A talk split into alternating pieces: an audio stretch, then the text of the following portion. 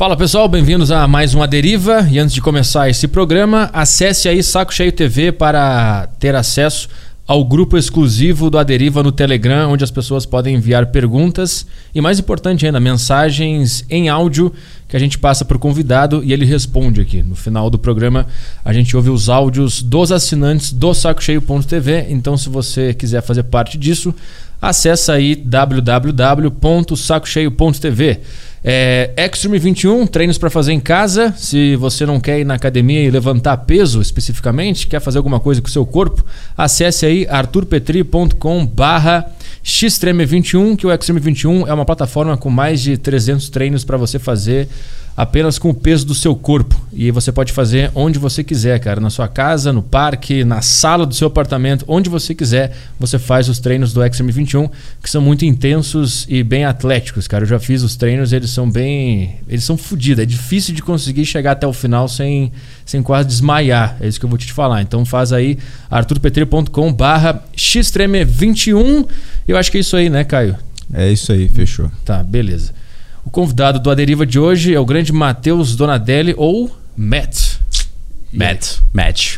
E aí, o pessoal Salve, Alfas. tem uma, tem uma base de, de pessoas que te acompanham, que são muito fiéis, que mandaram bastante mensagem. Pô, Comentário já. Que bom que trouxeram ele para um podcast, que legal. Fico feliz também. Gratidão pela- pelo convite. E Valeu. gratidão ao Douglas Flamino também. Isso, graças ao Ah. Flamino, com aqueles Exato. cabelos maravilhosos. Jesus. Estamos tá? aqui com o Matt para falar sobre NoFap e polêmicas. Tu tá- antes da gente começar a conversar, tu falou que teus vídeos dão certas polêmicas aqui no Brasil. Por quê? Porque eu achei que era mais voltado a entender o que, que é o NoFap, quais são os benefícios dele para a pessoa. Por que, que dá polêmica no teu conteúdo? Então, irmão, eu não sei se é só meu conteúdo, se tem a ver comigo especificamente. Eu percebo, na verdade, em diversas comunidades que na UFAP sempre tem uma recepção mais crítica.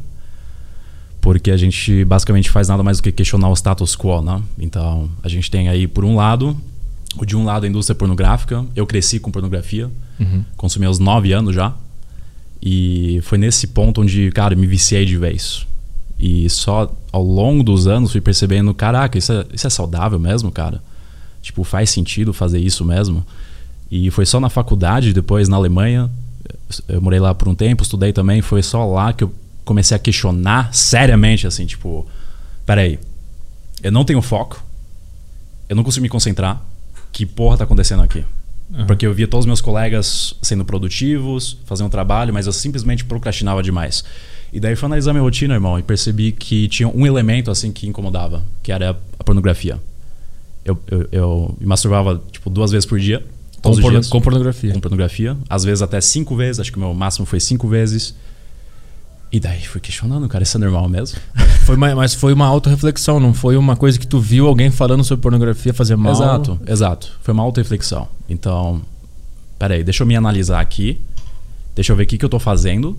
E eu percebi que a pornografia tava, tipo, fora de lugar. E foi daí que eu comecei a, de fato, pesquisar, né? Então, eu levei essa autoanálise para uma, pra uma pesquisa e descobri essas comunidades de NoFap. Que diziam basicamente aquilo que eu precisava ouvir. Que eles também sofriam com esses problemas de, cara, baixa autoestima, falta de motivação, problemas com mulheres, disfunção ere- e- eretil, né? E daí fui perceber em mim que, caraca, são todos esses pontos mesmo que eu tô vivenciando também. Aham. E daí eu comecei a fazer o teste. E eu me lembro até hoje que na primeira semana, cara, nos primeiros sete dias de praticar NoFap, era outra realidade. Cara, eu tava numa estação de trem. E no sétimo dia, eu lembro que, tipo, andei super autoconfiante. Parecia que tinha tomado MDMA. Tipo, Aham. êxtase. Não sei se alguém já tomou, enfim, isso não é para promover drogas, mas você fica, de fato, no estado altamente energético. Parece que você é, tipo, ah, aquele cara do Limitless, Sem Limites, o Bradley Cooper, tá ligado? O sniper americano. Exatamente. Filme Eu- bom eu também. misturo todos os personagens dele. Show, show. Filme bom também, recomendo. E desde então a minha vida mudou, cara. Tive caídas, que faz parte, não? E fui chegando num platô onde consegui de fato me livrar. Mas foi um processo, né?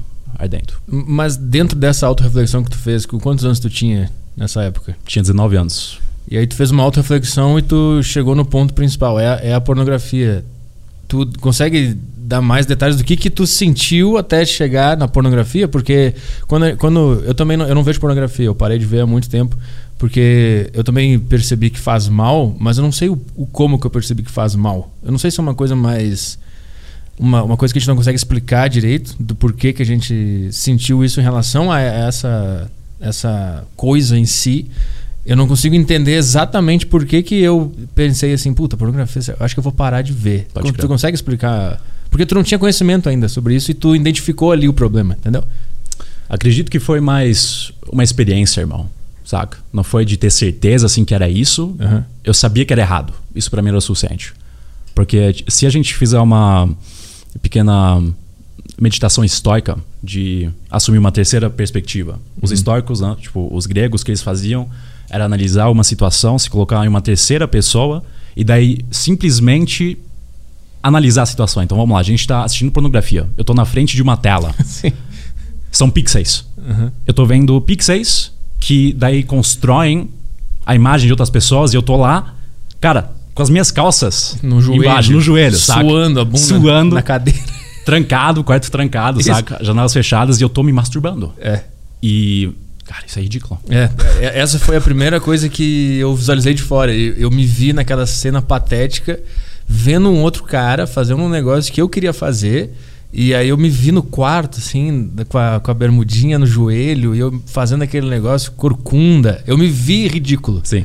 Sim. Então, é esse o lance, né? A gente, a gente se sente ridículo e a partir disso procura para ver se é aí mesmo que tá o problema. Exato, exato, irmão. E é bem interessante que você falou isso. Parece que surge aí um momento de presença dentro uhum. de um ato, na verdade, inconsciente. porque, cara, a gente não está consciente quando a gente assiste pornografia. Você pode tentar ficar presente, mas você vai perceber que depois de alguns minutos, cara, você está quase que automaticamente clicando já o próximo vídeo, e o próximo, e o próximo, e o próximo, até você ter 20 abas, 30 abas. E aqui já começa o conceito, então, que a ciência denomina superestímulo. Pornografia é um superestímulo. Não é um estímulo qualquer, é um superestímulo. Uhum. Porque libera quantias tão absurdas de dopamina que faz você de fato querer mais e mais e mais e mais, que nem cocaína. E a gente tem o mesmo mecanismo dopaminérgico, certo? Se a gente analisar, por exemplo, o, um gráfico de dopamina liberada, a gente tem um, o índice de 200 com cocaína, mais uhum. ou menos.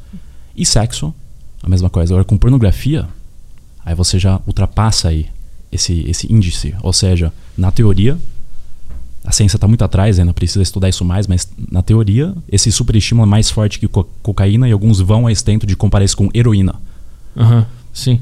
E daí a gente tem mecanismos neurológicos de fato que, que ocorrem. A gente tem, por exemplo, essa enzima chamada delta FOSB. Os uhum.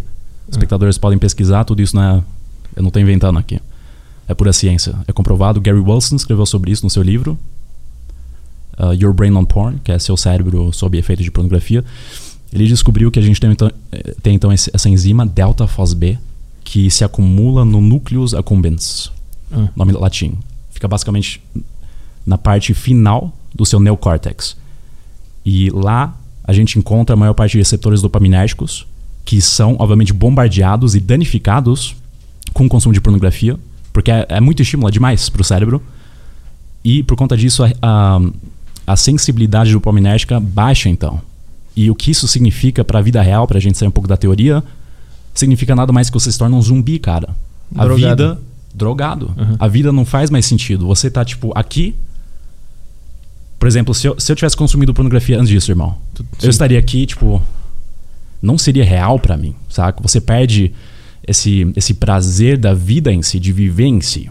Então você fica depressivo e você tem um monte. De, todos esses problemas que muitos relatam. Mas por que, que o, o, estímulo sexual em si ele é tão poderoso no, no ser humano? Porque eu vejo que a, a, pornografia ela meio que burla o sistema natural que tu devia percorrer na tua vida, que tu devia se tornar uma pessoa atraente e conseguir ter aquele orgasmo a partir de uma conquista de uma fêmea, né? E a pornografia vem e burla isso. E, mas por que, que ela é tão poderosa? Especificamente, por que, que ela libera tanta dopamina? A pornografia, no caso, porque como você falou, a gente tem líbido, Sigmund Freud, grande eh, psicólogo alemão, ele ou austríaco, se não me engano, não. Mas enfim, o fundador da psicanálise. Uhum. Ele já reconheceu quase 100 anos atrás que a gente tem então esse conceito de líbido. Ele falou que isso é não só o desejo sexual, mas a energia psíquica nossa também. E esse desejo sexual também, segundo os hindus, então estou meio que tentando contextualizar isso para dar diversas perspectivas. Os hindus falam que essa energia primordial, por exemplo, no, daoísmo, é chamado de ki ou chi, certo? A gente tem essa energia vital então dentro de nós que nos move. Uhum. Mas, agora como homem, a gente tem pornografia que nos dá todas as, todas as imagens de mulheres nuas, assim, ó, instantaneamente. Então eu não preciso mais, irmão, hoje em dia, ir para fora, conversar com mulheres. Uhum. Porque eu tenho pornografia, eu tenho meu celular aqui. Sim. Porque eu vou sair pra balada, irmão, você tem meu celular aqui à disposição. Eu consigo ver todas as mulheres que eu desejo, em qualquer posição. HD, a internet facilitou mais ainda essa parada. Uhum. Você precisa entender que pornografia não é nova, irmão. Já, a gente. ó, arqueólogos descobriram já nudes em cavernas. Caralho. Sim, tipo desenhos de mulheres mesmo. E daí com a revolução industrial, com a era digital, a gente tem então de fato uma indústria multibilionária que lucra justamente com o seu desejo sexual como homem. Uhum. E ênfase homem, porque homens são mais tem uma tendência maior de se viciarem de fato, porque a gente tem motivos biológicos de testosterona, a gente tem um instinto de reprodução. Eu não digo que mulheres não têm problemas, eu tenho alunas também, eu tenho mulheres que com quais eu escrevi que falaram que também se viciaram, mas homens caem então nessa categoria predominante de serem vítimas. Por que, que eles caem mais do que mulheres? Qual é a, qual é a diferença básica? Cara, a princípio basta você analisar a sua natureza como homem. Uhum.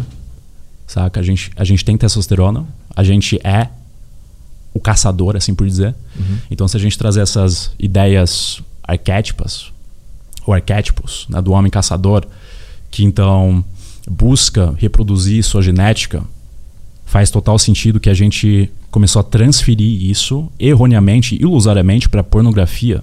Uhum. Porque a pornografia engana seu cérebro. Não é real, não são mulheres que estão lá. Mas, seu cérebro não liga para Ele isso. acha que é, né? Ele, Ele acha, acha que é. ele acha que tu conquistou aquela mulher, né? Acho que conquistou. Como você mesmo falou, você muitas vezes achava ou imaginava que você era o cara quando você assistia pornografia. Você falou isso agora há pouco. Ah, sim, eu queria ser aquele cara. Eu ficava pensando, eu queria ser aquele cara. E Provavelmente Sim. meu cérebro achava que eu era, Sim. eu era aquele cara. Sim. Tipo, se eu for honesto, eu muitas vezes pensava que, cara, eu tô, eu tô sendo esse cara, me colocava na posição dele Uhum. e a gente engana o nosso cérebro com isso, cara. É uma ilusão. A gente se ilude acreditando que isso é real.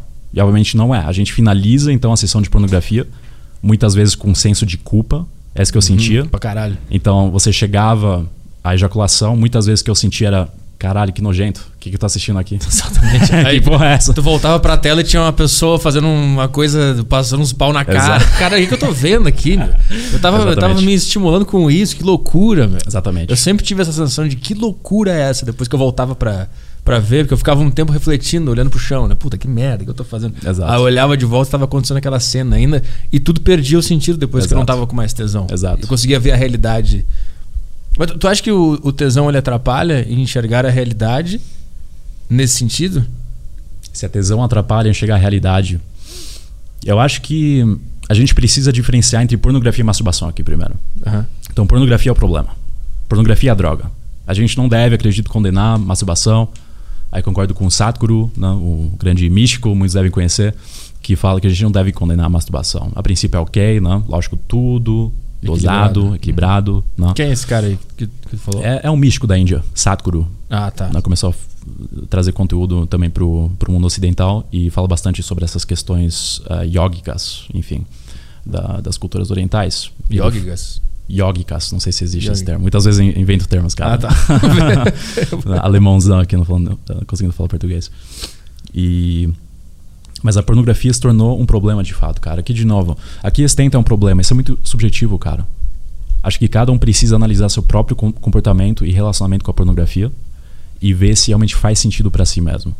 Porque se você, brother, não conseguir ficar sete dias, É. uma semana, Uhum. sem ver pornografia, você, tá, você é viciado, cara. Desculpa. Não tem. É, se no dia Não. seguinte tu sente um- uma vontade de ver, porque o teu cérebro já tá reconfigurado. ele- Exatamente. ele já tá diferente. Exato. Mas então a, a, a libido que a gente tem ela é uma coisa importante e boa. A pornografia, ela vem e corrompe essa, Isso. essa vontade. Isso. E, e como, é que, como é que a gente usa a libido a nosso favor? Aqui a gente entra num, num ramo bem interessante. Se você for para a biblioteca, você geralmente vai ver best-sellers de um autor bem conhecido, Napoleon Hill. Você Aham. provavelmente já viu né? Mais Esperto que o Diabo. Eu já li o Quem Pensa Enriquece Quem Pensa e Enriquece. Mais Perto que o Diabo foi até a metade, não terminei ainda. Maravilha. Então, você, no Quem Pensa Enriquece, se você se lembrar, você provavelmente leu o trecho de transmutação sexual. Você lembra, irmão? Aham, sim. É um dos princípios de sucesso dele. O que é transmutação sexual? Napoleon Hill entrevistou então as pessoas mais sucedidas do tempo dele e dedicou 25 anos de sua vida só para descobrir então uma fórmula de sucesso. Ele descobriu que nos maiores gênios da humanidade, Edison, só sei o nome dele agora, Thomas Edison, que foi pioneiro da eletricidade, Henry Ford, Ele, eu lembro tinha uma lista gigante lá. Gigantesca, cara. O cara que inventou te- o telefone, quem foi, cara? O Bell, né? Graham Bell, isso. Enfim, entrevistou todos esses gênios que, cara, sem eles a gente nem teria essa tecnologia aqui, por exemplo. Uhum. Ok? Parcialmente. E ele descobriu que todos esses indivíduos masterizaram a arte da transmutação sexual. Então, eles não desgastaram sua energia sexual, mas eles transmutaram. Transmutação, na verdade, tem raízes no Antigo Egito e também Grécia, que significa nada mais do que transformação. Foi daí que surgiram então conceitos como alquimia. Paulo Coelho escre- escreveu bastante sobre isso no livro dele, bem conhecido. Ahn, e essa alquimia interna é transformar essa energia sexual que você tem em algo criativo. Alquimia interna, como assim? O que, que é isso? Por exemplo, você tem aquela noção de transformar chumbo em ouro, certo? Aham. Mas na verdade, você transforma energia sexual etérica em criatividade. Napoleon Hill fala que isso é. Se você conseguir fazer isso, você atinge o platô de um gênio. Então você tem a sua energia sexual, ao invés de desgastar isso através de masturbação, sexo e simplesmente sem nenhum sentido maior ejacular, você usa essa energia sexual para colocar isso no seu trabalho, Uhum. para se autodesenvolver, para fazer literalmente qualquer coisa. Se você se interessar por sedução, você começa a pegar mais mulheres. Se você quer mais dinheiro, você começa a ganhar mais dinheiro. Porque você tem, afinal, toda essa energia vital. De novo, vou pegar o daoísmo, eles falam sobre chi, ki. ah, outras culturas, como por exemplo, a gente tem daoísmo que fala sobre chi.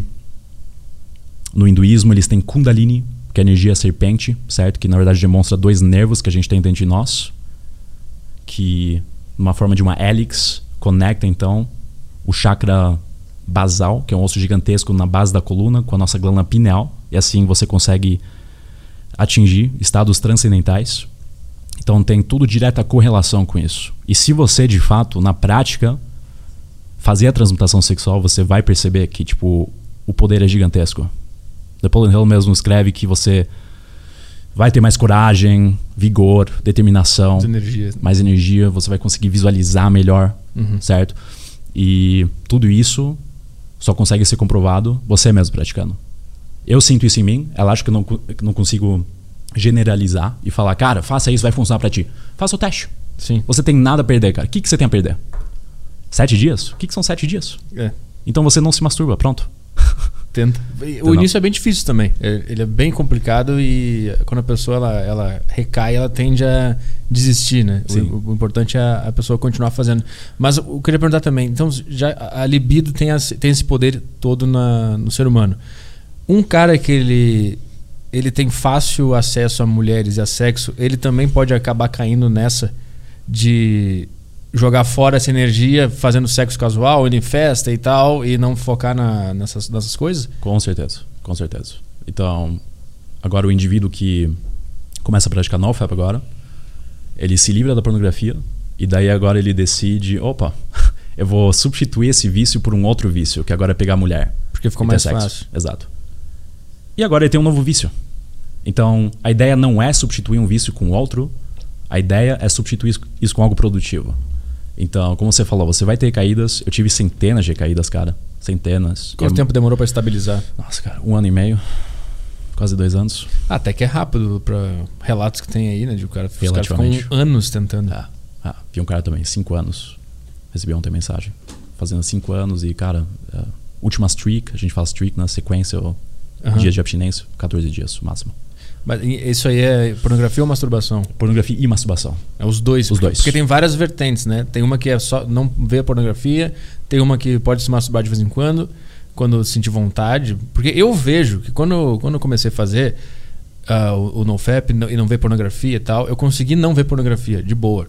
E aí, só que me, me atrapalhava o tesão que aparecia do nada. Uhum.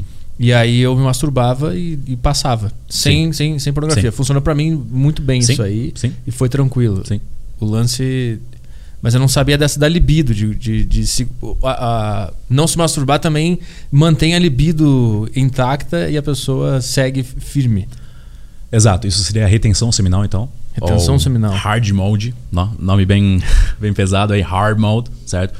Modo duro, porque é mais difícil. Então você corta todo qualquer estímulo sexual, inclusive Instagram, e você com certeza não visualiza nenhuma mens ah, não mensagem, mensagem também se for nude, mas nenhuma imagem, certo? Você corta tudo, porque a ideia atrás disso é você ah, seguir também algo parecido ao dopamine detox, o jejum de dopamina. Você tá, com certeza já ouviu so- sobre Aham. isso. Então você corta o máximo possível tudo que tem, tudo que estimula então dopamina no seu cérebro para você voltar a um estado assim tão não, tão inocente entre aspas ou simplesmente recuperado Natural, né? natural que, cara, tudo simplesmente é prazeroso. Conversar com alguém é extremamente prazeroso. Uhum. Simplesmente estar presente. Hoje, eu, graças a Deus, cara, simplesmente consigo sentar aqui e tô, tipo, contente com a minha vida, saca? Eu não preciso mais, tipo, checar Instagram e, tipo, fazer mil coisas só pra me sentir normal. Uhum. Eu fui assim, compulsivo. E você reverte tua compulsão fazendo intenção seminal. Então tem muitos benefícios, cara. Mas, claro, você pode também simplesmente cortar a pornografia e se masturbar, tomar boa. E você vai perceber, como você percebeu, que você naturalmente vai perder a tesão, a vontade de consumir pornografia. Sim. E, Porque- e até dá nojo depois de um tempo. Tá nojo, tá nojo. Então essa é uma técnica bem bacana, né, que eu também usei pro meu processo, para Ah. todos que querem testar, né? É eficaz mesmo. Então tu estava na Alemanha estudando o quê quando tu tinha 19 anos? Cara, eu estudei direito. Na Alemanha, tu se formou lá, fez tudo lá. Não me formei, não. Eu tive esse problema aí com pornografia, depois consumo de drogas, abuso de drogas, tudo, Tudo lá. Onde é que era? Berlim? Berlim é a terra da perdição, né? É, não. Era, era Berlim. Não, não era, não era Berlim, mas eu concordo contigo, né? o, cara, o cara foi pra Berlim algum dia, né? pela carinha. Fui, fui, fui, fui, tive aventuras lá. o que que tem lá? lá Ah, Berlim, eu- já vi documentário de Berlim que é foda. Lá é, loucura. Foda, é foda. Droga e sexo. Ela... Sim, se tiver uma cidade que é parecida a São Paulo, seria Berlim, cara. É? Na, Mas, na mas Alemanha. não é mais? Porque lá eu via, tipo, a... Eu vi um documentário que tem na, na Netflix sobre sexo, que a mulher vai em vários países pra ver como é que o sexo culturalmente afeta lá e tal. E ela foi em Berlim e É. mostrou uma balada que as pessoas estavam praticamente nuas já na, na fila. Isso. E tinha uma pessoa que ficava na porta. Isso. Não, tu não é gostosa, não pode entrar. Não, tu Exato, não é gostoso, não exato, pode entrar. Só exato. entrava quem era Sim. gostoso ou gostosa pra transar. Sim, sim. Aqui não tem isso aqui. Não tem isso. É o- Ainda. Ah, quem sabe, né, irmão? Mas esse, essa balada aí se chama Berghain. Berghain. E é uma balada bem interessante porque é tipo um castelo. É de techno. E lá dentro tem tanta putaria, irmão, que você não tem noção. Geral consumindo drogas. E de fato, você só entra se vestindo de preto mesmo. Então, tipo, eh, vai bem na linha de underground, certo? Você Aham. não entra com ca- cam- camisa. Você precisa de blusa preta. Polo da, La, tatuagem. da que seja- Lacoste não pode Não, não, não, não, não, não. Não, não pode tatuagem ou pode? Nesse, nessa balada, não. Não pode é, tatuagem? Não, é muito chique. Você também não pode filmar dentro, não pode gravar. Ah, Se você fizer isso, a Alemanha é bem, tem um sistema judiciário bem. É, eles não são conhecidos por serem muito leves, né? na- Nas decisões deles lá. É isso. Mas interessante, cara, que você. Mas que, que, que cidade tu morou lá? Eu morei em. Eu sou de Hamburgo, originalmente. Tu nasceu em Hamburgo? Eu, não- eu nasci aqui no Brasil, mas com seis anos fui para Hamburgo, que Ah, fica tá. lá no norte, bem frio, né? Uma cidade linda também. ah, uma das maiores cidades com Berlim. Berlim é a maior, maior cidade. Daí você tem Munique, Hamburgo, né? Frankfurt também com Metrópolis. Aham. Metrópole lá é a partir de um milhão, tá? Não se compara a São Paulo. Berlim tem 2,5 milhões de habitantes. Nossa, não? e- já é metrópole, maior Caralho. cidade, pra você ter uma noção. Aham. E sou de Hamburgo, cara. Mas eu estudei numa outra cidade, na beira da. Na beira entre Alemanha e Holanda, bem pequena, de 250 mil habitantes. Osnabrück, chama. Cidade bem histórica também. Minha universidade foi um castelo, na real. Caralho. E, mas não me formei, irmão. Não. Mas tu passou a infância lá, dos 6 anos até que idade lá? Dos 6 até os 15 anos. Aí tu voltou pra cá? Daí voltei pra cá. Finalizei colegial brasileiro e alemão aqui, numa escola alemã. Daí fui morar sozinho lá de novo. por dois anos e voltei de novo em 2017. E tô pretendendo voltar de novo agora. Esse ano ou em breve. É. Tô pensando sobre isso ainda. É, se tem possibilidade, é melhor, né? É melhor. Cara, graças a Deus, né, ter essa oportunidade. Né? Tem cidadania, tu pode entrar sim, lá de sim, boa. sim, sim, sim. Cara, como, é que é, como é que é a vida lá eh, comparado ao aqui? O que, que, que é? Porque todo mundo fala, na Europa é melhor. O que, que é melhor lá? Qual é o lance? Cara, o que, que é melhor lá? Economia. Economia é melhor. E como economia é um termo assim muito genérico, né? O que isso significa? Cara, se, gente- se- se você tem uma boa economia, você vai ter uma boa qualidade de vida. E não só isso, mas o sistema como todo é muito mais funcional. Então a burocracia funciona melhor, ahn, sistema ju- judiciário funciona melhor e tudo funciona melhor por conta de uma economia boa. Transporte, e pouca tudo corrupção, tem vários fatores, né? Nem tem como analisar tudo também. Mas o que, que tu sentia quando tu voltava pra cá pra passar esse tempo? Tu, tu ficava, ficar mal pra caralho. Pô, de novo, voltei pra essa porra. E Era pra São Paulo que tu voltava? Sim, voltei pra São Paulo. Não foi isso, irmão. Não, não, não pensei assim de uma forma tão drástica pra mim. não, entendo que muitos, né? Eu conheço muitos brasileiros que vão pra lá, se apaixonam e ficam lá. Se tornam ale alemães, tipo, de vez. E daí só voltam pro Brasil, assim, pra ah, passar férias, lógico, porque você ganha em euro, que é muito bom. Se você ganhar em euro lá, irmão, você é rico aqui, você é, um rei, entendeu? Mas eu nasci aqui, cara. Esse é meu lar. E apesar de não ser sempre compreendido por os meus cidadãos brasileiros, porque tem uma aparência gringa, eu perdi também certas fases importantes da minha infância, cara. Ah, o que muitas vezes torna a comunicação com brasileiros difícil. E daí eles projetam esses preconceitos em mim, tipo, ah, gringo, entendeu?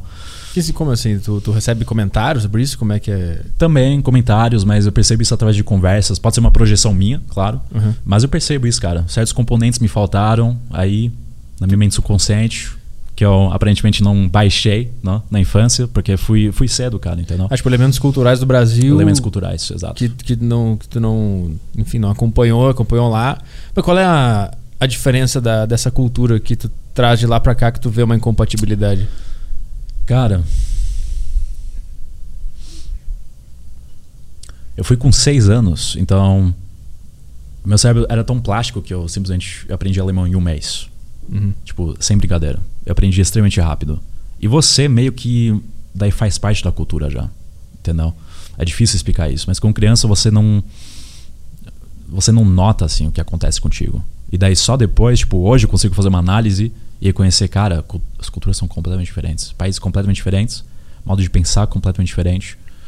E tudo isso se reflete assim numa escala macro, né? Economia completamente diferente, porque os indivíduos constituem daí uma democracia. Então, você vai ter por conta de- desse desenvolvimento cognitivo diferente, né, de ambas culturas, um, um sistema completamente diferente. Né? E Brasil é terceiro mundo, comparado à Europa, também por questões históricas, etc. É muito interessante observar, analisar isso também, porque daí você consegue entender melhor por que Europa, por exemplo, os Estados Unidos é primeiro mundo, ou mais desenvolvido. Porque países como China, né, Índia, Malásia, Malá, Malásia, não? Ma- Uhum. Malásia, Malaysia, ah, Brasil assim por diante são terceiro mundo. né? Tem muito a ver com a história em si e com o desenvolvimento cognitivo daí das, das pessoas. E É um caso perdido no Brasil. não é um caso perdido. É um caso Não, não diria isso, irmão. Não diria isso. Eu acho que é, acho que não tem como.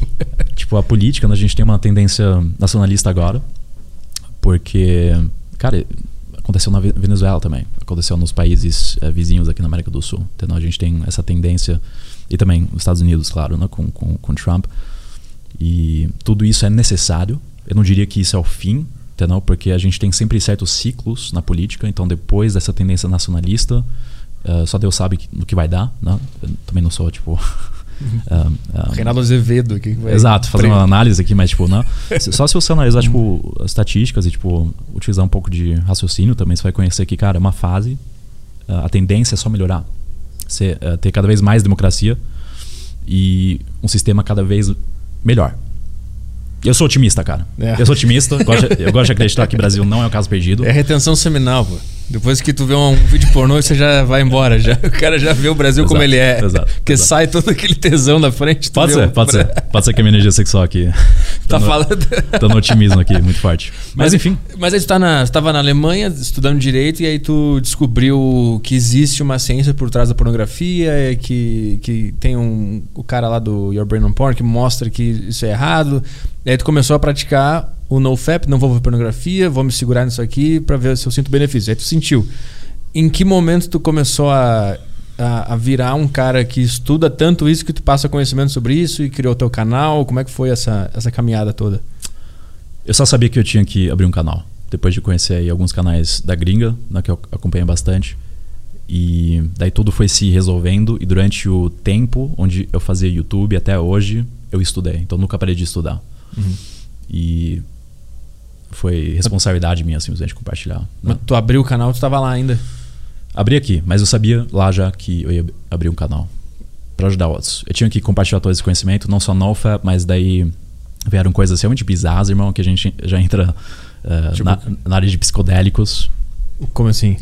Um, eu não sei se a gente, a gente é permitido falar sobre isso. É, aqui, aqui pode, aqui tá na mesa Aqui do pode. Flow, aqui os É. caras. Tem o Elon Musk aqui atrás com É, back, não? é, aqui não tem problema. Fechou. A gente, não- a gente não tá na, na Jovem aqui. Se a gente começar a falar de droga na Jovem Pan, vê o cara, corta, corta, corta, É, vai pro intervalo. é. Aqui a gente pode, pode livre. Fico feliz então, irmão. Vai lá. E nessa fase comecei a fazer experiências, né? Falei pra você, tive então esse abuso de drogas, comecei a abusar de opioides, êxtase, MD, MD aqui no Brasil. Ahn, cocaína testei algumas vezes, cara, anfetamina. Lá ou aqui isso? Lá. Ah, tá. Tudo lá.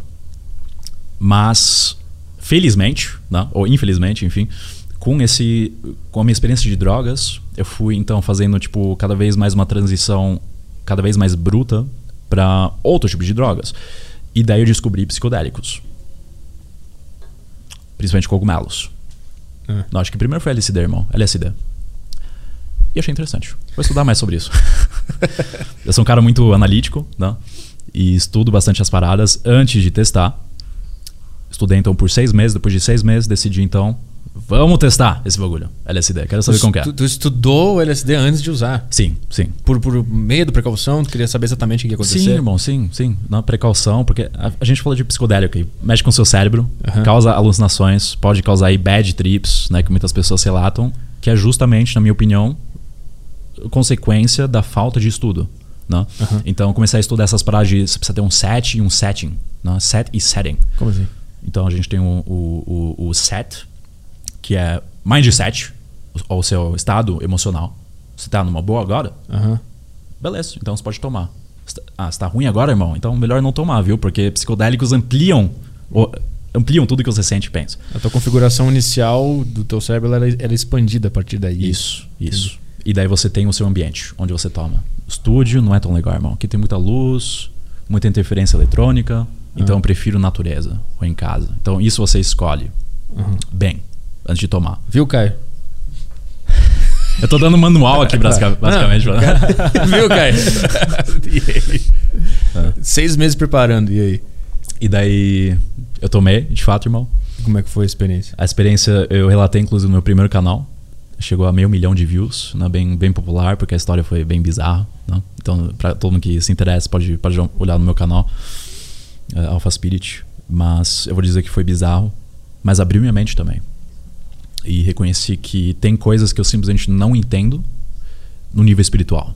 Ah. Que tem algo muito maior, incompreensivelmente maior do que eu nessa parada. E eu sou apenas o meu egozinho, com os meus Uhum. pensamentos, crenças, mas tem algo muito além disso, que seria consciência ah, barra Deus, barra universo, né, trabalhando atrás das cortinas. Isso tu concluiu depois da experiência ou durante a experiência tu teve esse, essa elucidação? É durante a experiência já, irmão. Durante Como é que é? Tu fica com a, com a tua consciência analis- observando o que está acontecendo com o, com o teu cérebro é, sob efeito? Sim. É assim? Sim, você percebe, né, você está ciente, não é que você perde a consciência. Você sabe exatamente, assim, geralmente, você sabe né, que você está sob efeito. Eu digo geralmente porque aqui entra então a questão de bad trips. Quando for muito intenso, ou você tiver naturalmente pensamentos negativos, o que vai acontecer durante a experiência é que você vai ver alguma alu- alucinação ou sentir algo que vai parecer que você tá morrendo ou que você tá ficando louco. Isso é bem comum. Uhum. Então pessoas daí entram nessa puta bad acreditando, cara, tô ficando louco aqui. Tô ficando louco, o que tá acontecendo? Uhum. Por exemplo, eu tô com brothers, o que, o que pode acontecer é, cara, quem são vocês? O que vocês estão fazendo aqui? Uhum. Isso é muito chocante, cara. Isso pode te traumatizar pra vida. Então esse é um perigo que pode de fato ocorrer, quero deixar bem claro aqui para todos que, enfim, Tão pretendem pensando, tomar, né? Uhum. Conscientizando aqui. E por isso, estude bem as paradas antes, pra isso não acontecer. E qual foi o ambiente que tu, que tu usou lá? Foi, uma- foi na natureza? Foi na montanha? Que os caras vão pra montanha, vão pro, pro meio da árvore. Por onde é que tu foi? Eu fui pra floresta, também bem parecido, natureza. E durante o dia ou durante a noite? Foi durante o dia. É melhor, né? Porque eu acho que durante a noite o cara vai ver monstro, vai, vai ficar mal. Acho que o cara vai ficar mal de Sim, sim. Mas, ah, vamos lá, irmão. Você quer ouvir a experiência? Claro, óbvio. Querem ouvir, talvez? Lógico. Vamos lá. Experiência bem, cara, inesquecível. Cheguei da academia e fui ver meu brother, que era russo, altamente inteligente, melhor do semestre, a gente estudava direito junto e a gente treinava junto também. Daí, depois do treino, passei lá, bati na porta. E aí, irmão, beleza? Mas ele, ao invés de, tipo, me cumprimentar, ele mostrou um pratinho pra mim. E daí, tipo, eu só vi o pratinho, falei, o que, que é isso, irmão? Daí, tipo, olhei de novo. Ah, tá. Ele tinha LSD. Em cima de um pratinho, assim, onde você coloca xícaras, na verdade, ó. Como é que é? Uma pílulazinha? Não sei como é que é. É tipo um tab, né, que a gente fala. Um, um tab mesmo, imagina. Ah, tá. Tem esses chicletes também bem, bem pequenos. É tipo. Aham. É, papelzinho, isso. Ah, tá. Tipo uma hóstia. A verdadeira hóstia. A hóstia que funciona. Você tem então esse papelzinho e na verdade o ácido está meio que colado nesse papelzinho. Por isso, por isso o inglês é acid. A gente fala ácido. né? Não é que tipo o próprio papel é psicodélico. Não, o ácido está no papel. Por isso é um papel em primeiro lugar. Porque como você vai consumir ácido, cara? Tipo, não. Pois é, né? Você precisa de uma, do material primeiro. Daí você coloca abaixo da língua. É isso que eu fiz com o meu né, amigo. Você coloca embaixo da língua para ser absorvido mais rapidamente. Ah. E daí a gente simplesmente saiu de casa. A gente ia ver um brother numa cidade vizinha aí, 30 minutos ah, lá da cidade onde a gente estava junto. E daí, no trem, começou então o efeito. No trem, cara. Imagina só. Eu acabei de explicar aqui, não. Cara, eu estudei Usa seis meses. Um lugar pouco movimentado, Exato. pouca luz. Nossa. No, no trem é pouco movimento e pouca luz no trem. Impressionante, cara. Né? Estudei seis meses pra tomar no trem esse bagulho. Mas enfim. É, eu não sabia que era tão rápido. É rápido. É tipo 40 minutos já. né? Você percebe no estômago, então, uma sensação muito bizarra. Tipo, porque é ácido, mexe com o seu estômago. Mas por algum motivo, sempre no início do efeito de LSD, dá um ataque de ISO em mim, cara. Então, tipo, ataque de ISO mesmo. Tudo Tipo, fica engraçado. Tudo fica engraçado. Mas não como out- outros psicodélicos, simplesmente ataque de ISO. Eu não sei se isso é comum, mas enfim, aconteceu comigo. Vou começar a entregar pro, pro meu público antes do meu show. Que, que tu acha? É, mesmo- fica mais fácil, né? A gente bota na- no ingresso, junto um, Acrescenta isso, o- um papelzinho, o cara bota na língua, senta e vai embora. E aí? E daí no trem eu lembro que tudo parecia um desenho de repente, cara. Tipo, tudo um desenho. Eu olhava pras pessoas, tipo, de repente eu via Mickey Mouse nas pessoas. E, tipo, era tudo super engraçado, assim, cara. Cara, Super ridículo, patético, Muito sabe? bom. E daí fui me sentar na janela, como psicodélicos seriamente interferem na sua percepção de tempo e espaço. Parecia que eu tava acelerando um vídeo, cara. Saca? Uhum. Tipo, você tem a edição de vídeo, você acelera o bagulho. No, o VHS, quando tu põe pra frente Isso. Aham. Essa era a minha realidade. Então, tudo super rápido. E Tu também tava ou só a, a realidade Não. tava? tu- tudo. Tu também se movia rápido? Tipo, eu tinha, eu tinha pensamentos rápidos também. Ah. E daí, isso foi super bizarro, porque, tipo, como assim tempo e espaço é alterado com isso, cara? tipo, eu juro pra você, era tudo simplesmente mais rápido. E. Que loucura. É loucura. O Einstein descobriu a teoria da relatividade num trem também, né? É, ele fez esse, essa experiência de, de, de, de pensamento, né, em alemão, Gedankenexperiment. Ensinando aqui alemão já. Ele fez então esse Gedankenexperiment pensando no, no trem, né? Ele não fez isso no ah, trem. não é, eu pensei que era no trem, eu sou Não, burro. Eu achei ele que ele pe- tava no trem. É, ele pensou então, peraí, se eu estiver num trem, esse trem eh, estiver tipo se movendo na velocidade de luz, o que acontece comigo? Né? Essas Ah, paradas tá. bizarras. Não sei porque que eu achei, eu vi algum documentário que eu achei que ele viu o reflexo de algo na janela do trem se anda, que tá- ele tava andando. E aí ele teve a, a eureka ali, ele viu que a o reflexo, aconteceu alguma coisa com o reflexo, com a luz, não sei o que, e o trem tava andando, não sei. Mas, Aí, aí já não sei dizer também. mas enfim, aí tava, tava no trem, começou a rir, tudo virou um desenho e tava tudo muito rápido. Tudo muito rápido, Mas graças a Deus eu cheguei na cidade, tudo bem.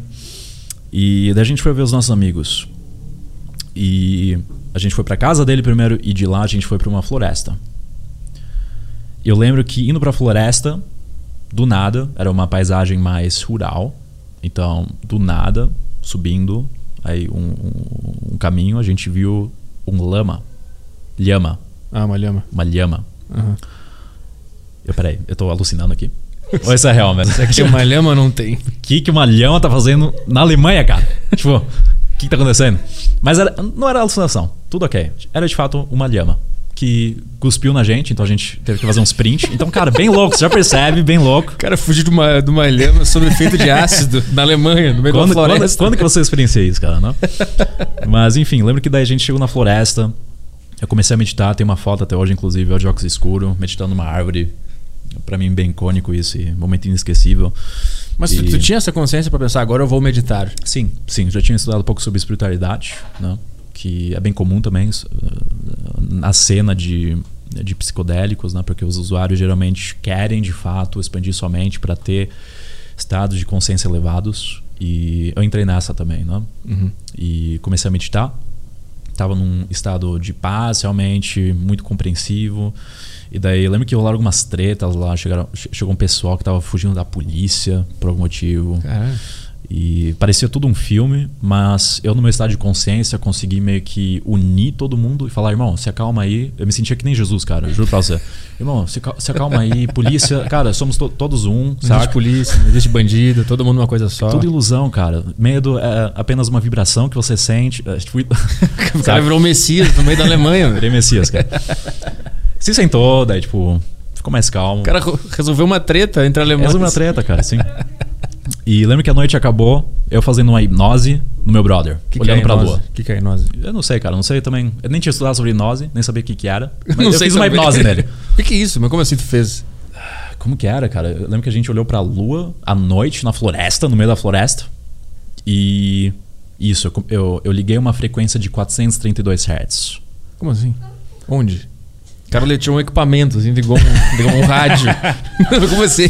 Celular, irmão, celular. Ah, um barulho numa. Ah, entendi. Na verdade, o vídeo de YouTube. Você tem esses vídeos aí, né? Entendi. Tipo, ah, amor incondicional, aí ó, 578 Hz. Eu, eu, escute eu, isso. eu boto isso lá em casa. Isso. Às vezes. Não sei se funciona, mas eu boto. Testa, cara, funciona. A gente deixa ela rolando, faz almoço, eu e a minha namorada, e deixa ficar rolando Né? lá. Né? Traz uma certa paz, né? Harmonia. E eu, eu fiz exatamente isso. E daí tem outras paradas também com. Depois que eu descobri, né? Exercício Tentacion no Rapper. Enfim, isso é um outro assunto. Mas vai, como assim? Vai, Pode abrir todo, todos Deixa eu terminar isso aqui, daí, Tá, vai pode abrir tudo. A gente já entra em espiritualidade aqui. Beleza. E.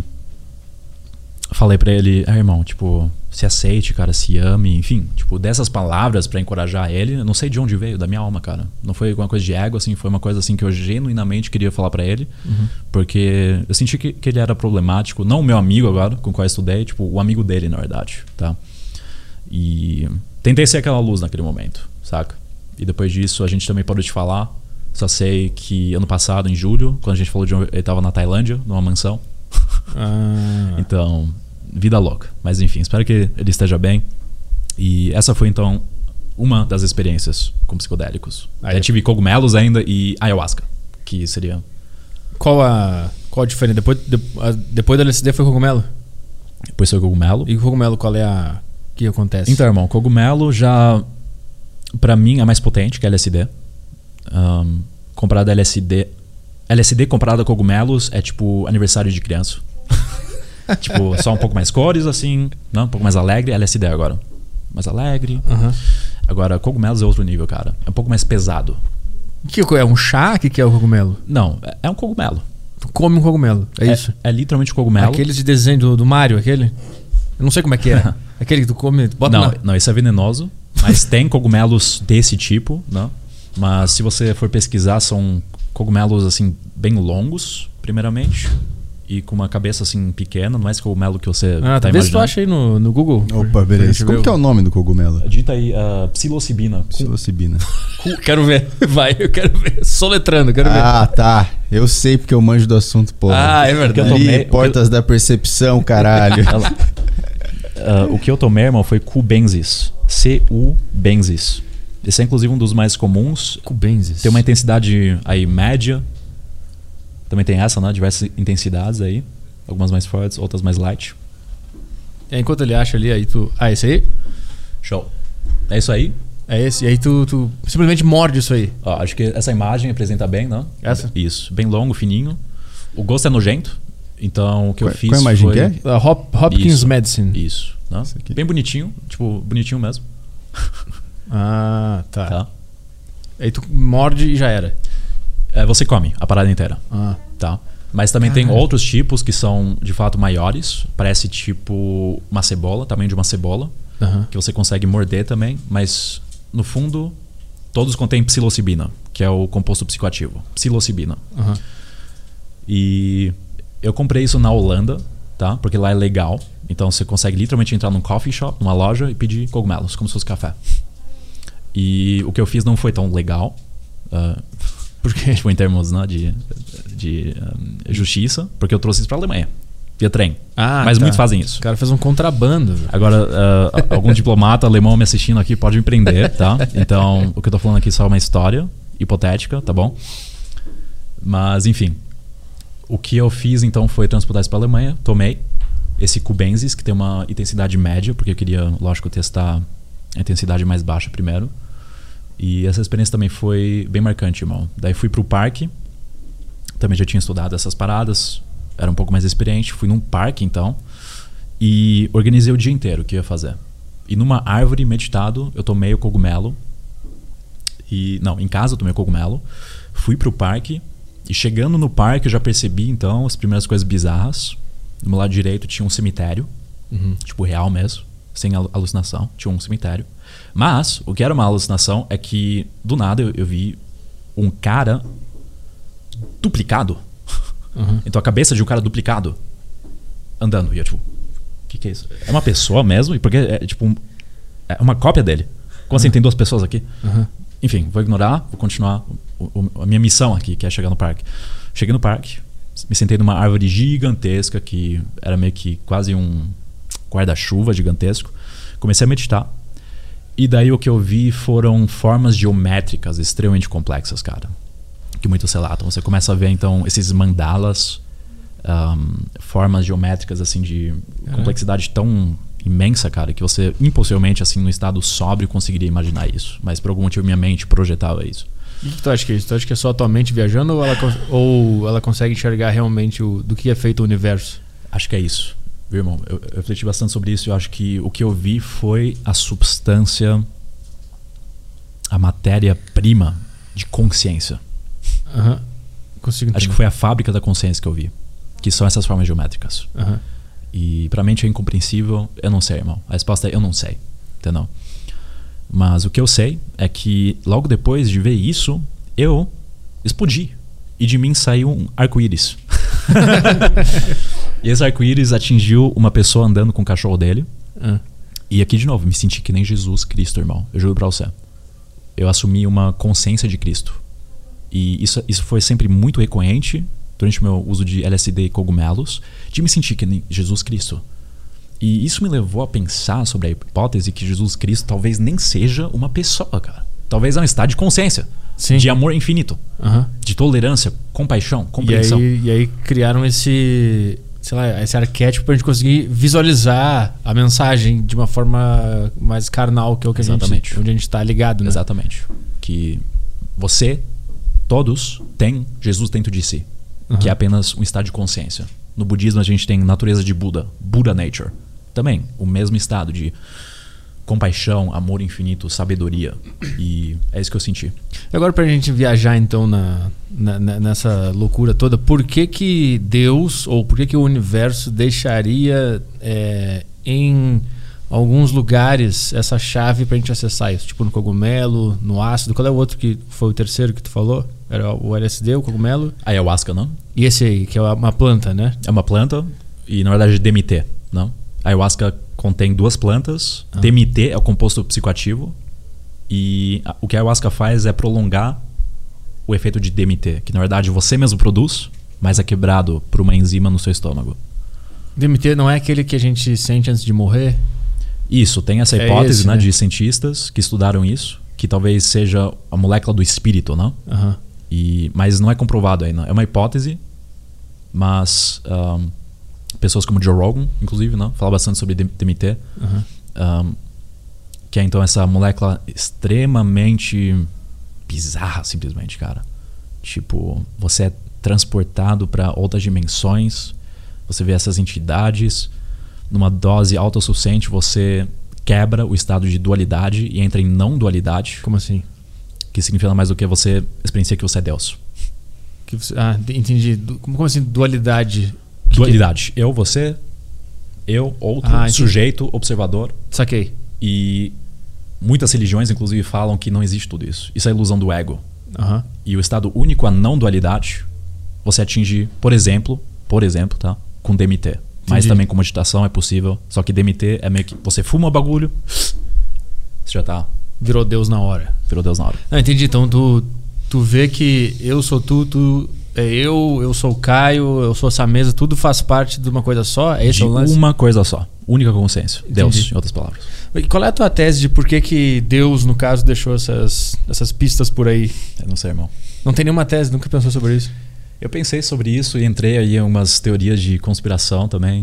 Essas são as boas, pode Essas são as outras. Anunnaki, né? Qual? Anunnaki, Como assim? os, ah, aqueles seres lá que vieram do Nibiru, Planeta X. Não, né? tô ligado. Cara, muito bom. Aqueles seres lá que vieram do Planeta X é o quê? Planeta Que filme é esse? Qual?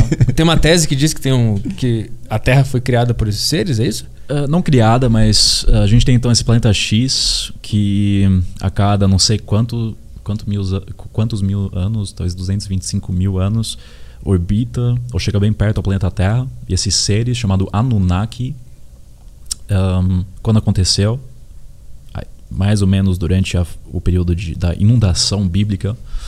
Noé. ah, Noé, não. Nunca de Noé. Ah, daí tem correlações aí bizarras, né? Que Anunnaki, na verdade. co- como que era? Que Anunnaki, na verdade, eh, iniciou a evolução humana, então, tipo, coisas bem bizarras, realmente.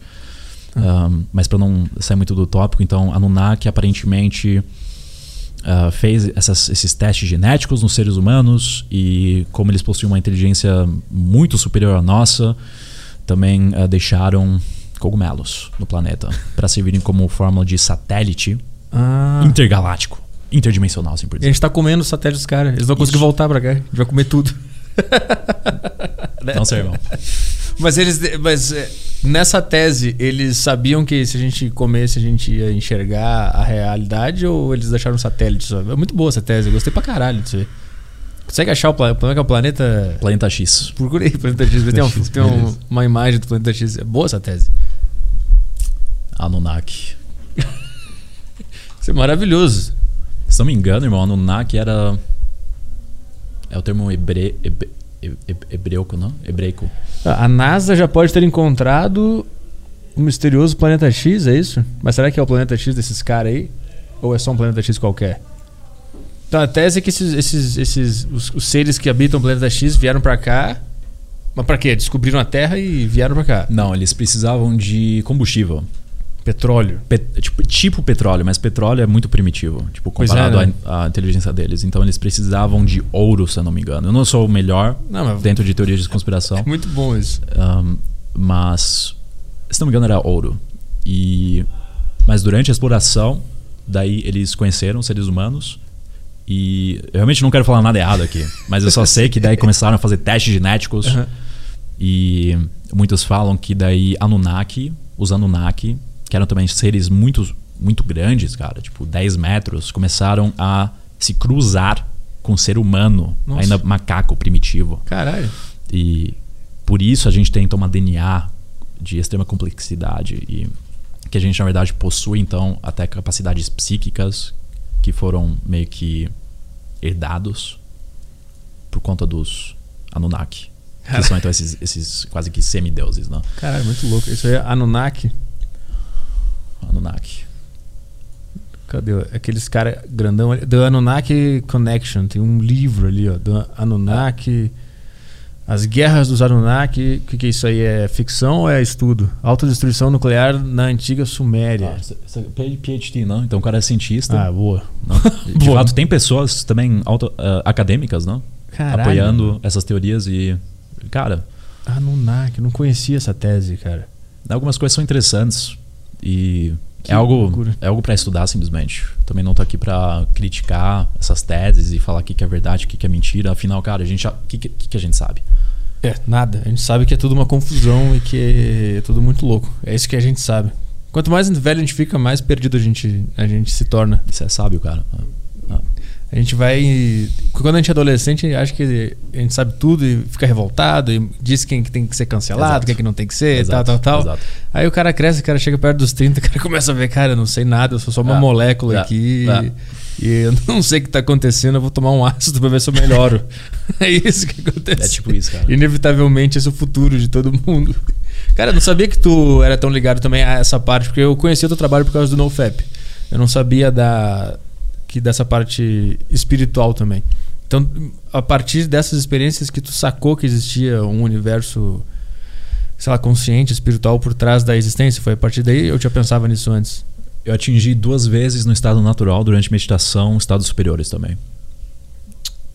Agora, a questão é o que, que foi mais poderoso. Né? Eu diria que psicodélicos têm o poten potencial maior de te colocar de fato nesse estado de consciência elevados. Com meditação é muito difícil. Se você conseguir, na minha experiência, é sorte, Ah. tá? Um, porque na verdade, te- cara, te leva muito tempo realmente a, a conseguir atingir esses estados, né? Que budistas chamam de nirvana ou moksha no hinduísmo. Tu chegou nesse aí, no Nirvana? Eu, eu não sei, irmão, porque eu não tenho nenhum parâmetro. Como que eu vou saber se, se, se é paraíso ou o que seja? Isso poderia ser uma ilusão do meu ego, Pra eu agora inflar meu ego e falar, ah, atingi nirvana, entendeu? O que, que eu sei, Sim. cara? Eu simplesmente atingi um estado de não dualidade também, ah, naturalmente agora, numa meditação, e parecia que eu fazia parte do universo. Então parecia de, de fato tudo um oceano, eu tava, eu era esse oceano. Aham. né? Co- Muito interessante. Quanto tempo meditando diariamente ou dia sim, dia não, pra tu conseguir chegar nesse, nesse ponto aí? Eu lembro que foi bem no início, na verdade, também. Depois de sete meses já, se não me engano. Ah, é bastante já. Não sei, irmão. Mas todo dia, um dia sim, um dia não, três vezes por semana? Que, como era, é que é? era todos os dias. Todos os dias. Era todos os dias. Mas eu não sei se, se, se é muito, viu, irmão? Porque tem monges que meditam, cara, o dia inteiro. Tem yogis que fazem nada mais do que ficar acima de um- uma perna Sim. e meditarem. Né? Mas- Porque yoga não é só esse ato aqui. Aham. Pode ser dança, pode ser levantar um braço e deixar o braço em cima. É tudo Que te- questão de mindfulness, você ficar presente, cara. Trazer a sua consciência pro agora. Sim. Qual é a técnica que tu usa pra estar presente? Porque isso é um negócio muito difícil durante a meditação. Qual é? a- O Flamino, ele me falou aqui no podcast, ele falou, ó, sempre que o, tu começar a meditar e tu se perder no pensamento, tu pergunta pro teu consciente, ou sei lá, faz essa pergunta. Qual vai ser o teu próximo pensamento depois desse? Ah. E aí tu vai ficar presente por um tempo. Interessante. Interessante, não? Ahn, você já fez o teste disso? Sim, foi a primeira vez que eu senti algo diferente nas minhas meditações. Ah, interessante. Você ficou mais consciente então? Sim, e eu senti uma energia diferente quando eu perguntei pro meu cérebro qual, o que, que tu vai pensar depois dessa bobagem que tu tá pensando agora. Ah. E aí ele ficou um tempo sem nada. Sim. Sem nada. Sim. E aí eu senti um negócio. Eu, tô de olho- eu fico de olho fechado, né? E eu, visual, eu vi o que, que meu olho enxerga quando eu tô de olho fechado, por exemplo. Eu consegui ver uma coisa meio amarelada, assim. Ah, interessante. Eu nunca tinha visto isso, eu fiquei de- eu medito de olho fechado sempre, eu nunca tinha visto que tinha essa cor, então eu fiquei muito presente. E aí depois de um tempo vem o próximo pensamento, né? Aí quando vem o próximo pensamento eu pergunto de novo. Tá, eu entendi que eu me, me perdi, qual o próximo pensamento que essa cabeça vai pensar agora? E aí eu fiquei de novo mais um tempo. E aí eu fui fazendo esse exercício. É interessante isso porque a nossa mente funciona que nem um loop, né, cara? A gente fica pensando, pensando, pensando sem pausa. Os budistas chamam isso de monkey mind, né? Mente, de, mente macaca. Uhum. Então, macaco pulando pra lá, pra cá, o tempo todo. Então, o que o, o Douglas mencionou, então, foi uma técnica que você mesmo aplicou, né? Que é bem, bem poderosa. Você, então, encerra essa cadeia de pensamentos inconscientes. Uhum. Porque, de fato, você não consegue determinar o que você vai pensar. Qual, qual vai ser o seu próximo pensamento. É muito difícil. É. Tipo, se você achar que você consegue, você tá se iludindo, cara. Porque sua mente tá non-stop aí, tipo, no loop. Mas traz consciência. Porque agora, opa, agora não. Ok. Eu vou analisar qual vai ser o próximo pensamento. Então você tá consciente. Ahn, é uma técnica, tipo. Eu fiz o teste já, algumas vezes só. Mas eu acredito que. Cara, tem. Tem muitas técnicas. É, eu faço respiração, cara. pra cada, cada um é- pra cada um é diferente. Uhum. Tem uh, algumas mais fáceis, outras mais. Enfim. A tua é a respiração, tu A concentra... minha respiração, bem básica. Não? É, eu, eu tento essa, só que eu me perco. Eu concentro na respiração por um pouquíssimo tempo. Dá 10 segundos eu já fui Sim. embora da respiração e a cabeça tá. E quando ele me fez essa pergunta aqui no programa, ele falou. Eu tava falando sobre meditação com ele, ele falou: Qual vai ser o teu próximo pensamento agora? Eu travei na hora. O que tá acontecendo? Ah, tem comida. Ó, o Monark aí, trouxe um madeiro pra nós. É merchando madeiro? Cara, não, mas isso é. Ma- vamos fazer. Vegetariano, irmão. Sou vegetariano, por acaso. ah, é? Tu é vegetariano também? É? Sou, sou. Vamos falar sobre isso também. O que, que é isso aqui? Tá pouco gordura. Você é coxinha vegana, vegetariano? Pelo visto, não. Pelo, pela embalagem engordurada, acho que não é. Mas quando ele me falou, ele falou: Qual vai ser o teu próximo pensamento agora? Cara, eu fiquei vazio na hora. Ele me esvaziou. Eu não senti nada. Eu não sabia mais o que falar. Eu fiquei quieto. Aí eu só eu falei só a real, só o presente. Eu falei: Cara, eu não sei. Eu tô, eu tô travado agora. Aí ele falou: Tu tá num estado de consciência agora. Essa foi que funcionou pra mim. Sim, sim. Essa é foda. Sim. Tua respiração de boa. Tu nunca foi um cara muito. de ficar viajando tanto assim. Assim, viajar sim, constantemente. Mas não a ponto de não conseguir concentrar na respiração, né?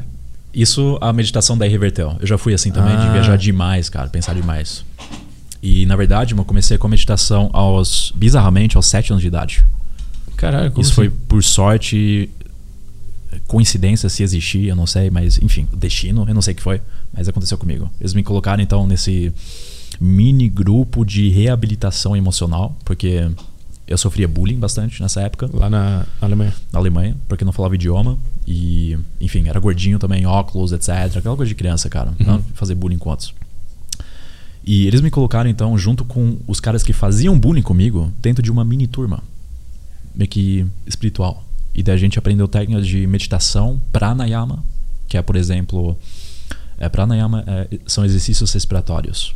Então você tem essa parada que a gente tem aqueles dois nervos, lembra que eu falei pra você? Aham. que conectam o chakra inferior, basal, com a glândula pineal, se chamam Ida e Pingala. Se não me engano, Ida era ou é o nervo feminino, o lado feminino, Pingala, o lado masculino. Ou, se a gente uh, falar sobre arquétipos, mãe e pai, simplesmente. E daí, eu lembro que meu professor me ensinou que, cara, toda vez que você sentir raiva, respire pelo nariz esquerdo, porque isso é feminino, você vai se acalmar. Acho que é 10 vezes. E se ela for mulher, o que, que ela faz? Acho que é independente de gênero. Independente de gênero. Fazendo detalhe. E daí, em contrapartida, se você se sentir muito, cara, leve e você, na verdade, precisaria agora trabalhar e, tipo, produzir, que é energia masculina, respire pelo lado direito. Aham. E aprendi isso e só ano passado eu cheguei à realização que, cara, isso foi pranayama que eu aprendi. Que é tipo um exercício muito poderoso no hinduísmo, que yogis ensinam, eles tentam muitas técnicas, né? acho bem interessante como eles fazem. Não? Parece bem, bem estético, não sei. É, legal ver esses exercícios como eles fazem. Ah, é, entendi. Super Esse- esse exercício.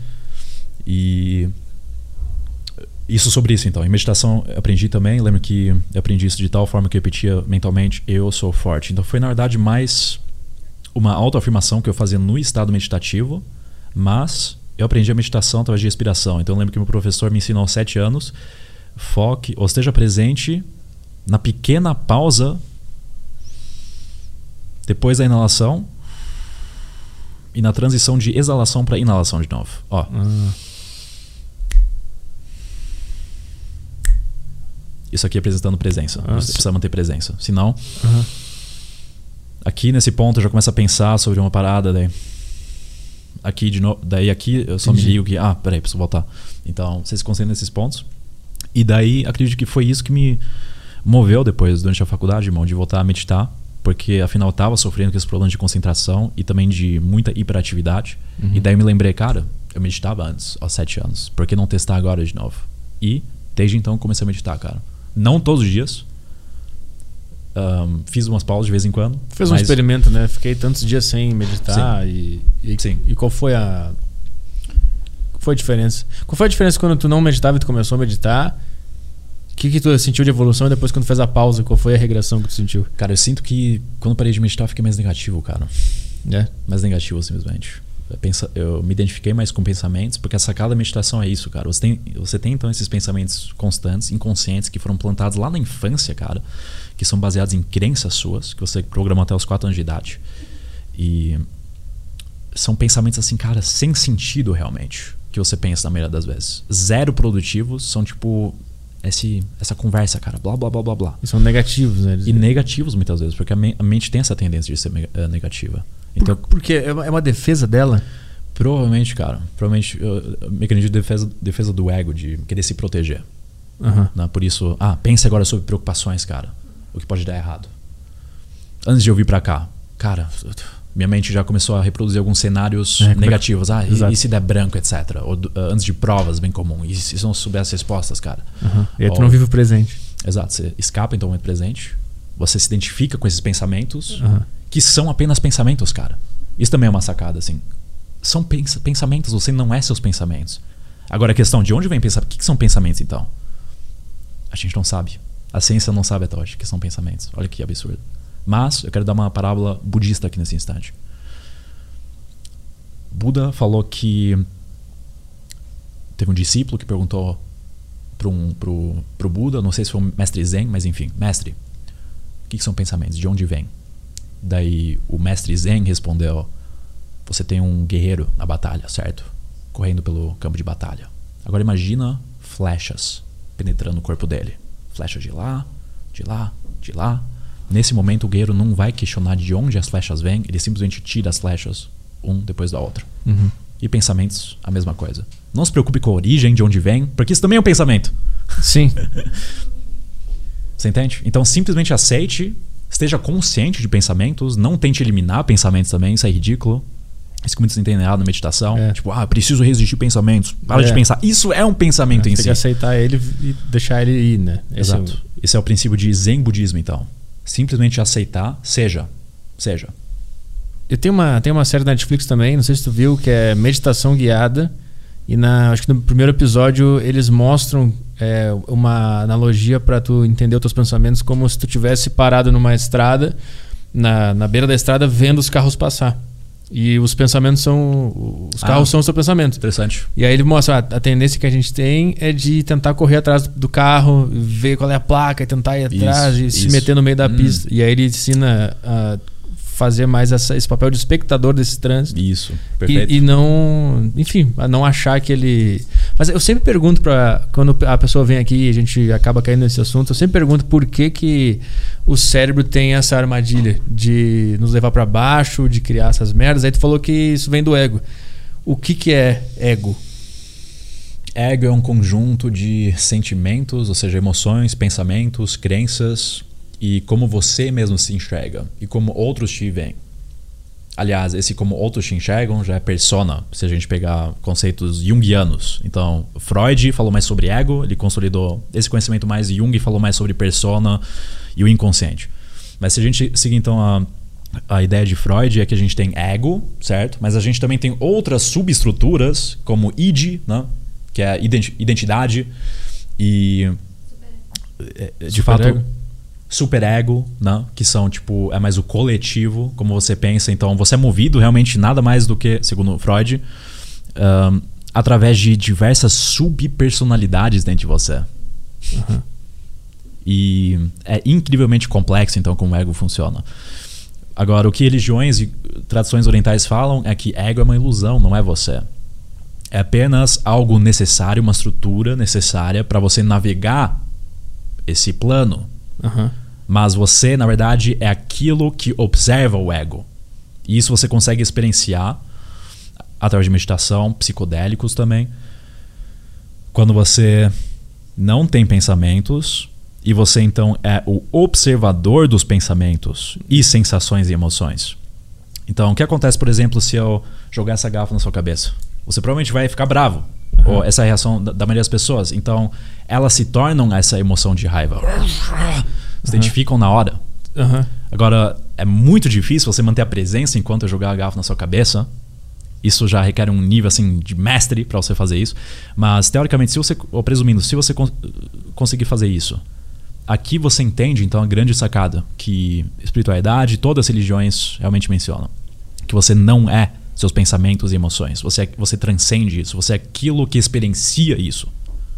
Então, é- essa toda essa complexidade eh, que existe dentro do cérebro do ser humano são, são ferramentas para a gente conseguir viver nesse mundo e interagir nele. Isso. E e essa voz que percebe os pensamentos, o que, que ela é? A voz que percebe os pensamentos. É. Porque eu, eu, eu, eu, quando eu medito, eu vejo todas as vozes que tem, até chegar numa que eu acho que é a, a primeira, a originária, que sou eu de verdade. E é que consegue perceber, ó, estou presente, Uhum. é que consegue ver o que está acontecendo, observar o pensamento, porque tem uma Exato. voz que está observando o pensamento, né? Uhum. Que é- essa voz é o quê? É gente de verdade? É o. Que porra é essa? Cara, eu acredito que continua sendo uma voz do ego, mas você falou uma coisa bem interessante, né? Que parece uma voz mais autêntica, né? Você falou, ou É. mais eu, assim. Ah, pode ser talvez eu maior intuição, cara. Eu não sei. Eu não sei. Intuição é uma coisa de louco. Intuição é foda. É, é, é foda, cara. São conceitos assim que.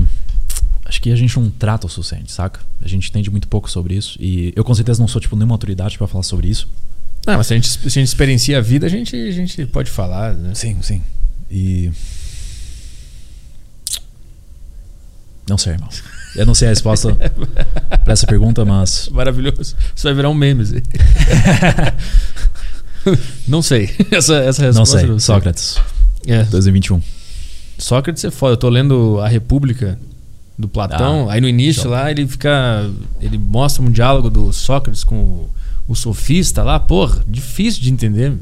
Ele vai dando um nó no cara, no Sim. argumento do cara e, Sim. porra, vou ter que ler de novo pra entender. Mas voltando a, a NoFap e tal, o assunto que a gente abriu lá no início do, do programa, que eu perguntei por que, que dá polêmica, o, o teu conteúdo dá polêmica. Por quê? Aí tu começou a explicar, a gente chegou aqui no, no, no- no espiritual. O que, que dá polêmica? Qual é a resistência que existe em relação à NoFap? Cara, a resistência é justamente aquela que o cara tá lá assistindo pornografia, se masturbando todos os dias, muito provavelmente todos os dias, se não for todos os dias, periodicamente. E agora vem alguém que questiona isso e fala, cara, isso é errado. Naturalmente, que de novo, a gente pode contextualizar com ego até, ele vai querer resistir a essa ideia, porque ele se sente ameaçado agora, egoicamente falando. Né? Por exemplo, se eu ameaçar uma ideia sua, vai se sentir como se, cara, eu tivesse te ferindo de alguma forma. Você até muitas vezes sente uma dor física. E acho que é isso que acontece com muitos. Sente então ofendidos, como se eles estivessem sendo atacados. Como assim? Você tá tipo questionando Não o é tô ver pornografia mais? Como assim? Exato. E daí muitas vezes já rola machismo, né? De tipo, velho, quem guarda leite é vaca. Que no Brasil é bastante isso. Eu já vi essa frase. Ou essa coisa de bicha, velho. Tipo, bato punheta mesmo, sou macho, sou homem, essa- essas coisas. Isso é maravilhoso. O cara fica de, de- de- com a bermuda nos joelhos, se masturbando pra um cara comendo uma mina e ele é, ele é, ele é foda, ele é machão. Na cabeça deles, saca? Na cabeça deles. E no fundo é a velha história que a gente já teve desde o início da civilização, irmão? Até hoje, eu acredito nisso, você acredita nisso. Entendeu? A gente não consegue chegar a um acordo, você precisa ter razão, né? No, no caso, eu preciso ter razão, então a minha ideia é melhor. E por isso eu falo, faça simplesmente o teste, cara. Eu também parei de tentar convencer outros, porque eu sei que é real pra mim. Aham. Eu tenho quase dois mil alunos, saca? Transformei vidas. E basta ir no meu canal e ver os relatos, cara. Isso não é brincadeira. Isso não é tipo eh, pseudociência também, essas paradas. É simplesmente. Testar e ver como é que funciona. Tu, tu tem dois mil alunos, o que, que é? Tu tem um curso que tu fala especificamente sobre NoFap, benefícios, como fazer, etc e tal. É isso? isso. Isso. Quais, qual é a principal dificuldade que tu enxerga nas pessoas em, em conseguir seguir o NoFap? Recaídas. Mas, e por, mas por quê? Qual, Então. qual é a dica que tu dá pro cara? Qual é o, qual é o lance Sim. conseguir atingir esse, esse estado? Sim. Ah, no último curso, que é o mais completo meu, que, cara, contém quase 40 horas, eu queria realmente eliminar todas as dificuldades de uma vez por todas. Por isso eu fiz tanto conteúdo. E eu dou diversas estratégias, tipo, não só uma, mas diversas estratégias pra ter certeza que ele não recaia. E se ele mesmo assim recair, é simples estupidez, cara. Porque assim, o que leva o indivíduo a recair não consegue ser generalizado. Muitas vezes é tédio, muitas vezes vai ser algum gatilho do mundo externo. Então, algo irritou esse indivíduo, ou até mesmo gatilhos como chuva, por exemplo, e essas paradas, entendeu? É, coisas ambientais do ambiente, assim, pode ser um gatilho, Caramba. porque ele associa isso, isso é o conceito de neuroassociação, a chuva, masturbação. Ou aquela coisa de fim de semana, né? Sábado, punheta. Porque ele tava acostumado a quando chovia, ele Isso, ficava em casa, isso. batia umazinha, ficava. aí Ele entendia ele. Então, tipo, é muito complexo, cara. Caralho. É muito complexo isso. E o que ajuda é simplesmente ter autoconsciência. Se observe na hora de ter a vontade né, de, de, de se masturbar, de ver pornografia. E simplesmente, tipo, cara, sinta a emoção, saca? E observe o pensamento, mas não se identifique. Então, trabalho também bastante com esse aspecto espiritual. Uh, mindfulness, de você ficar presente quando surgir. Porque é apenas isso, cara. É apenas aí um impulso de você consumir pornografia e nada mais que isso. Qual é o primeiro. Existe algum. Tu sabe o primeiro registro de. Que as quando as pessoas começaram a entender que isso fazia mal. Porque eu lembro que quando o cara do Brain or Brain on Porn, o que ele fala, que me chamou muita atenção foi quando começou a existir banda larga, aí fudeu. Antigamente tu conseguia ver um vídeo. Tu baixava no casar, demorava sete horas pra baixar o vídeo, tu Sim. via ele e aquilo Sim. ali que tu tinha, era aquela fonte de Sim. prazer que tu tinha. Eu lembro quando eu era adolescente, sei lá, 14 anos, era emule e casar, baixava um vídeo pornô e usava ele por meses até enjoar e ver outro. E aí com a banda larga que fudeu, porque tu pode abrir todos os vídeos a qualquer momento e, e esse que é o esse que é a merda. Existe algum registro de no passado as pessoas já terem falado sobre masturbação, não pornografia especificamente, porque não existia. Porque eu sei que as religiões, ah, elas já falavam, né? De uma forma mais moralista Sim, e sem sim, explicação sim. que é ruim se masturbar. Pecado, não? É pecado, exato. Então, alguma ideia do certo eles tinham. Sim. Sim. Qual é a, a- a origem? Entendeu? A pergunta: existe algum registro além desse do ah, é pecado? Hum. Ou isso é uma coisa recente, começou agora, é uma coisa moderna? É, moderna com certeza não é. Acho, achei até interessante esse, essa, essa, essa comparação com o cristianismo, né? Porque, cara, eu não sou cristão, saca? Mas eu respeito muito essa ideia de não cometa ad- adultério, cara. Entendeu? Isso é pecado. Porque, no fundo, se você cometer adultério, que no mundo pós-moderno é 100% consumir pornografia, isso é, isso é, isso é adultério. Sinto muito. Você, tipo, namora, tá casado, você, tipo, assiste. Isso é adultério, cara. Isso é traição pra mim também, saca? E se você, tipo, analisar histórias da Bíblia como Epifésio, onde você tem lá o rei Davi, que no dia, dia da batalha do exército dele, em Israel, ficou em casa. Ao invés de ir pra guerra, ficou em casa. Ele olhou da janela, viu uma mulher nua, cara. Saca? É maravilhoso. E ele, obviamente, não deu uma olhadinha e seguiu a vida. Ele cometeu adultério. Se envolveu sexualmente com ela. Ah. E mandou ainda matar o general do exército dele, cara. E se você transferir isso pra realidade, você mesmo pode ser Davi, cara. E, lógico, não seja Davi. Você precisa ir pra batalha. Ou seja, você precisa seguir seu propósito e realizar seu trabalho. Senão, você vai cometer adultério porque é o caminho mais fácil, cara. Você, anima você é um animal, você é um primata, você sente o desejo de reprodução e você precisa canalizar isso. E recentemente comecei a falar mais sobre propósito porque, na minha visão, é a coisa mais poderosa que, tipo, elimina recaídas de vez. É você ter um propósito digno, nobre, Tem o que fazer. ter o que fazer. Não existe aquela frase? Tempo livre é a oficina do, di- do diabo. Aham. Por quê? Porque a sua mente foi feita pra te fuder, cara.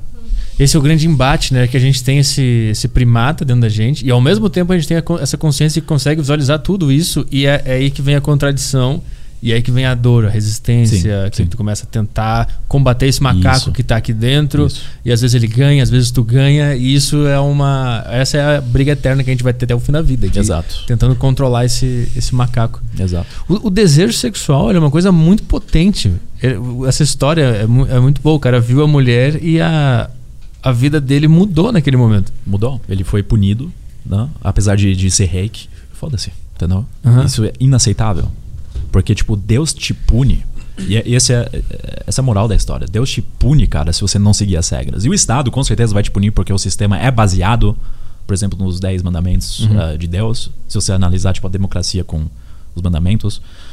E essa é a consequência, então, cara. Você vai sofrer, saca? E não só os cristãos falam sobre isso, cara, mas ah, recentemente li aquele livro A Prática de Brahmacharya. Brahmacharya é, é NoFap, basicamente. Ou seja, NoFap, o nome NoFap, NoFap é apenas um conceito, assim, movimento pós-moderno. É memezado, né? É memizado também, lógico, né? Tipo, O Fep, tudo é Fep, Fep, memizado. Lembro, lá, 2009, né? Tinha o Fep, Fep, Fep, Fep. Era um meme, era- era Isso, o bonequinho. verdade. É. Tipo assim, tinha uma Verdade. foto de uma mina e aí tinha o bonequinho do lado, Fep, Fep, Fep. É, Fep. é, lembra, barulho, né? É, Pra quem, não, isso. pra quem não sabe, né? Essa, a origem do NoFap é esse meme. Era, era um carinha Sim. e ele tava com o bracinho assim, era, Sim. era um bonequinho desenhado em palito mesmo, né? Sim, sim, E aí o sim. Fep, ele ficava com a boquinha assim, ó. e o Fep, Fep, Fep do lado. É, era é. essa a origem do, do Fep. Exato. Mas, tipo, de jeito nenhum é novo, no FAP. Como é que é o livro que tu falou? Prática de Brahmacharya. Ah, isso- Brahmacharya. Isso é o quê? É um ensinamento antigo.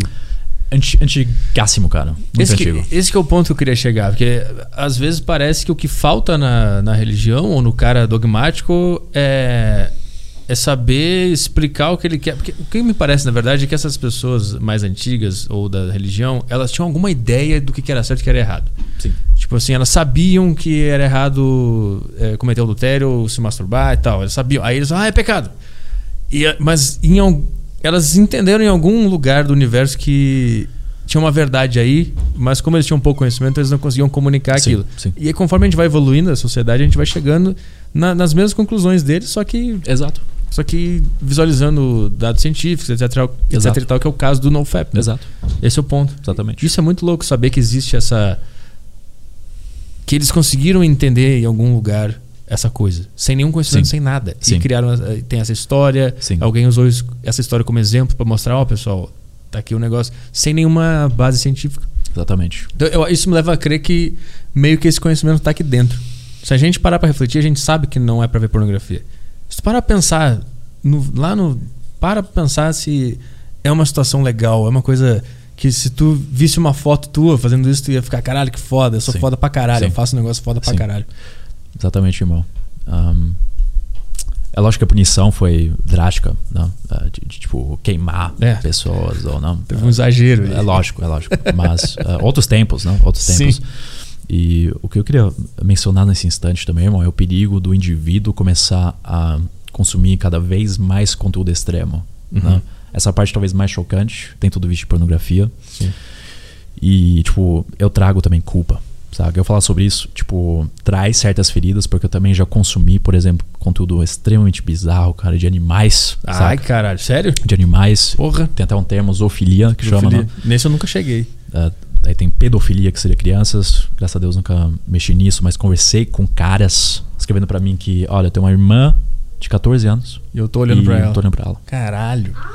Isso por- estimulado pela pornografia. Pela pornografia. Porque como qual- qualquer droga, você não, não basta mais, cara, uma certa dose. Você precisa de mais, saca? Aham. Quando você to- toma café no começo, uma xícara te deixa bacana. Depois você precisa de duas, depois de três, só pra se sentir normal. Nem pra sentir o efeito, pra se sentir normal. Aham. Pornografia é a mesma coisa. Então, depois de um tempo, esse soft porn, coisa soft aí, né? Entre homem e mulher, não, Pô. te, não, te sa- não te satisfaz mais, cara. Você precisa de Antigamente- mais. Antigamente era o Cine Privé na Band, de madrugada. Sim. Não tinha Sim. nada, não aparecia nada. Só aparecia uma bunda e o cara suando, era isso que Sim, aparecia. Aquilo ali tava, tava bom pra nós. Sim. Aí vem a Playboy, tava ótimo também. Revista, né? Ah. E aí. Eu não sei quando é, não- quando é que a pornografia começou a. Eu, eu lembro que tinha um site na, época da escola que era o putinhas.com.br. Os ca- que- quando os caras descobriram isso, a gente era tudo criança, tinha o quê? 12, 13 anos. Tinha aula de informática lá na, na escola que eu, que, eu, que, eu, que eu estudava. E aí era um laboratório cheio de computador, né? E aí os caras. Eu não sei quem descobriu que tinha essa porra de putinhas.com.br. E aí todo mundo começou a abrir no meio da aula e deixava aberto os negócios e ia embora correndo pra deixar o Nossa. negócio aberto. Ah. E aí que eu. Foi meu, meu primeiro contato com pornografia foi esse, foi na escola que os caras começaram a abrir esses sites. E eu lembro que no putinhas.com.br tinha uma, uma seção que era só de desenho animado. Então era o Fred Flintstone Ah, comendo a Vilma. Tá. E aparecia o Arrola. Era uma- e aí, sim, e aí sim. os caras abriam isso, tipo o Homer Simpson comendo Sim. a, Eles deixavam aberto. Sim, sim. Tipo, tava acabando a aula, hora de ir pro intervalo. O cara abria, deixava grande e todo mundo ia embora. E o professor tinha que ir lá tirar depois. É foda, cara. É foda. E tem até hoje, viu, esses desenhos. Ainda tem? Ainda tem, a última vez que eu vi, pelo menos.